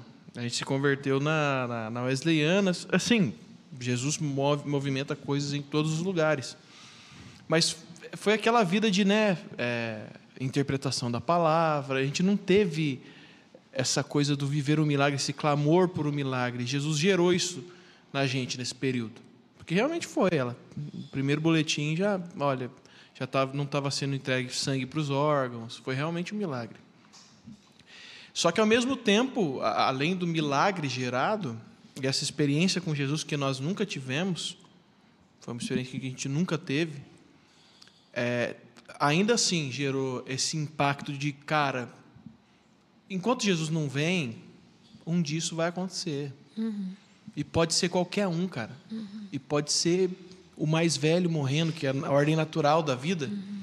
Pode ser o mais novo. Minha mãe perdeu dois bebês. Minha mãe enlouqueceu depois de perder a Meu primeira, Deus. com cinco Deus. meses de vida. Meu Deus. Enlouqueceu. Ela, tipo assim, ela enfrentava o diabo, teve experiências uhum. pesadíssimas, assim, de você tirou ela de mim, então vem me enfrentar. Enlouqueceu demais. Uhum. Então, é, são experiências que, que Jesus gera para gerar dependência mesmo e esperança. Forjar no fogo Exatamente. Para ficar forte mesmo, né? Exatamente, para gerar esperança, esperança e crer que, cara, e a palavra que a gente mais esqueceu é que ele voltará, cara. Jesus é. voltará. A gente está construindo tanto castelo, tantos Exato. planos, né? Ele vai voltar. Que a gente vive muito no olho agora e a gente não desprende o olho da terra por causa disso. E e foi isso. Jesus Exato. voltou para minha mãe. Sim. E minha mãe foi curada. Tipo, pô, sua mãe não foi curada. Minha mãe foi curada, porque ela tinha uhum. reumatismo, ela tinha problemas de saúde, que foi a complicação do quadro dela no Covid. Uhum. E ela já estava num processo, inclusive, dos dedinhos começarem a ficar tortos. Sim. E ela já tinha falado para todo mundo, né? Então, uhum. muita gente sabe que, de certa forma, isso pode ter sido, assim, uma vontade de Deus, além de, da vontade soberana dele, por do pelo que esperava ela. Sim. O reumatismo estava uhum. dando muita dor, então ela já estava num processo difícil que ela falou isso não é viver. É. Ela falou uma vez para mim isso não não estou mais vivendo bem. Jesus sanou todas as coisas. Foi curada. Depois essa amiga dela teve um sonho que viu ela catando florzinha, que era bem ela mesmo, florzinha no campo e encontrava com ela e falava para essa minha amiga dela, que essa amiga dela também é igual, era igual ela, assim, do sonho, sabe? Da revelação. E eu tenho esses bagulho também. e aí ela falou assim: Ô, oh, Marta, agora eu tenho que ir, porque eu vou ver meu médico. E aí ela entrava no céu. Caramba. Então, ou seja, o médico visitou ela. Com certeza. O médico visita a gente, né, Bruno? Visita a gente. A gente que ficou precisa de médico mais ainda. Quem partiu não precisa mais de médico. Mas a gente que ficou precisa de médico. E eu tenho certeza que o médico, os médicos se retiraram da sala naquele dia lá com a sua neném para que Jesus entrasse ali. Ele não curou no plano aqui, mas curou para o plano lá de cima, porque aqui, mesmo curada, ela ainda tem um monte de doença, de tristeza, de dor na vida. A gente é curado real quando a gente passa para o plano onde não há mais dor, onde não há mais choro, onde não há mais, que é um corpo perfeito, glorificado um novo corpo, não é mais esse caído, essa carne finita, essa carne que apodrece, essa carne gordurosa. Fale por você. Vona. Pouca saúde. E é isso. Meu Deus, muito bom, muito bom. De verdade. E já fica aqui o convite para uma parte 2. Com certeza. Até agora a gente não recebeu ainda um convidado que veio duas vezes, né? Que eu me lembre. Não, nenhum. A ainda gente ainda não. não. Não, acho que é o Leandro Barreto. Lê. É verdade. Veio fazer verdade, o Drops, né? Lê. É, mas até vai para episódio full, assim, a gente ainda ah, nunca recebeu. meu amigo da, de uma perna, né? Exato. É, Nessa vez a gente vai Cara, a galera vai ficar amigo. indignada comigo agora. Quero saber o que Fala aconteceu. sobre ministério, sobre música. É igual a história do bilhetinho. É, não falamos, né? né? Praticamente Nada. Não. Ministério, não falamos, música. Não... não. Mas a gente não precisa, inclusive, disso para falar de é. Jesus. Eu acho que Jesus tem um propósito sobre essa palavra lançada aqui. Amém. Com certeza. Com certeza. Marcela, brigadão. Obrigada, Obrigado. Obrigada, você. Parabéns Obrigada, pela força, pela história de Amém. verdade. Amém, glória a Deus. E boa faculdade. Obrigada. Obrigado por ter vindo. Poxa, você Passando gostou aí do, do, doce de leite e do, eu, do queijo? O queijinho eu já comi, eu já comi uns é bom, quatro hein? palitinhos aqui ah, já. Vou pegar trabalho para abrir aqui, mas não consegui. Ah. E... é, muito, muito, bom. bom Obrigado. Obrigada, gente. Gente, espero que esse episódio tenha abençoado a sua vida. Amém. Compartilha, comenta, se inscreva. Torne-se membro desse canal, meus amigos. Vocês vão. Agradece os membros ajudar porque bastante a gente. a gente nem fez as perguntas. A gente não fez as perguntas Os membros mesmo, mandam não- não perguntas. Tem um Na próxima vai Aliás, tinha várias perguntas boas para fazer para você. que Vai Muitas. ficar tudo para próxima. Qual a várias próxima? perguntas boas. Aqui fluiu E pro outro lado. Muito obrigado, ó. Ó, Ah, ó Ivanino Rafael. Essa aqui é meu marido mesmo. A Ivanino Rafael mandou, a Ingrid Magalhães, o Juan Music Guitar. Eu sou o Baby Fonseca, André Henrique. Muitas Um monte de perguntas. gente, um monte de gente mandou. Seja membro, seja membro desse canal, porque você se torna muito mais bonito quando fica membro e ajuda esse canal a levar essa mensagem para mais pessoas e fica sabendo das novidades, participa do grupo Telegram e tem um monte de coisa legal para ser membro. E é isso, seja membro. Valeu, galera. Muito obrigado. Você quer os produtos do Hub? Cashstore.com tá aqui embaixo na descrição. É isso. Valeu. Beijo. Valeu!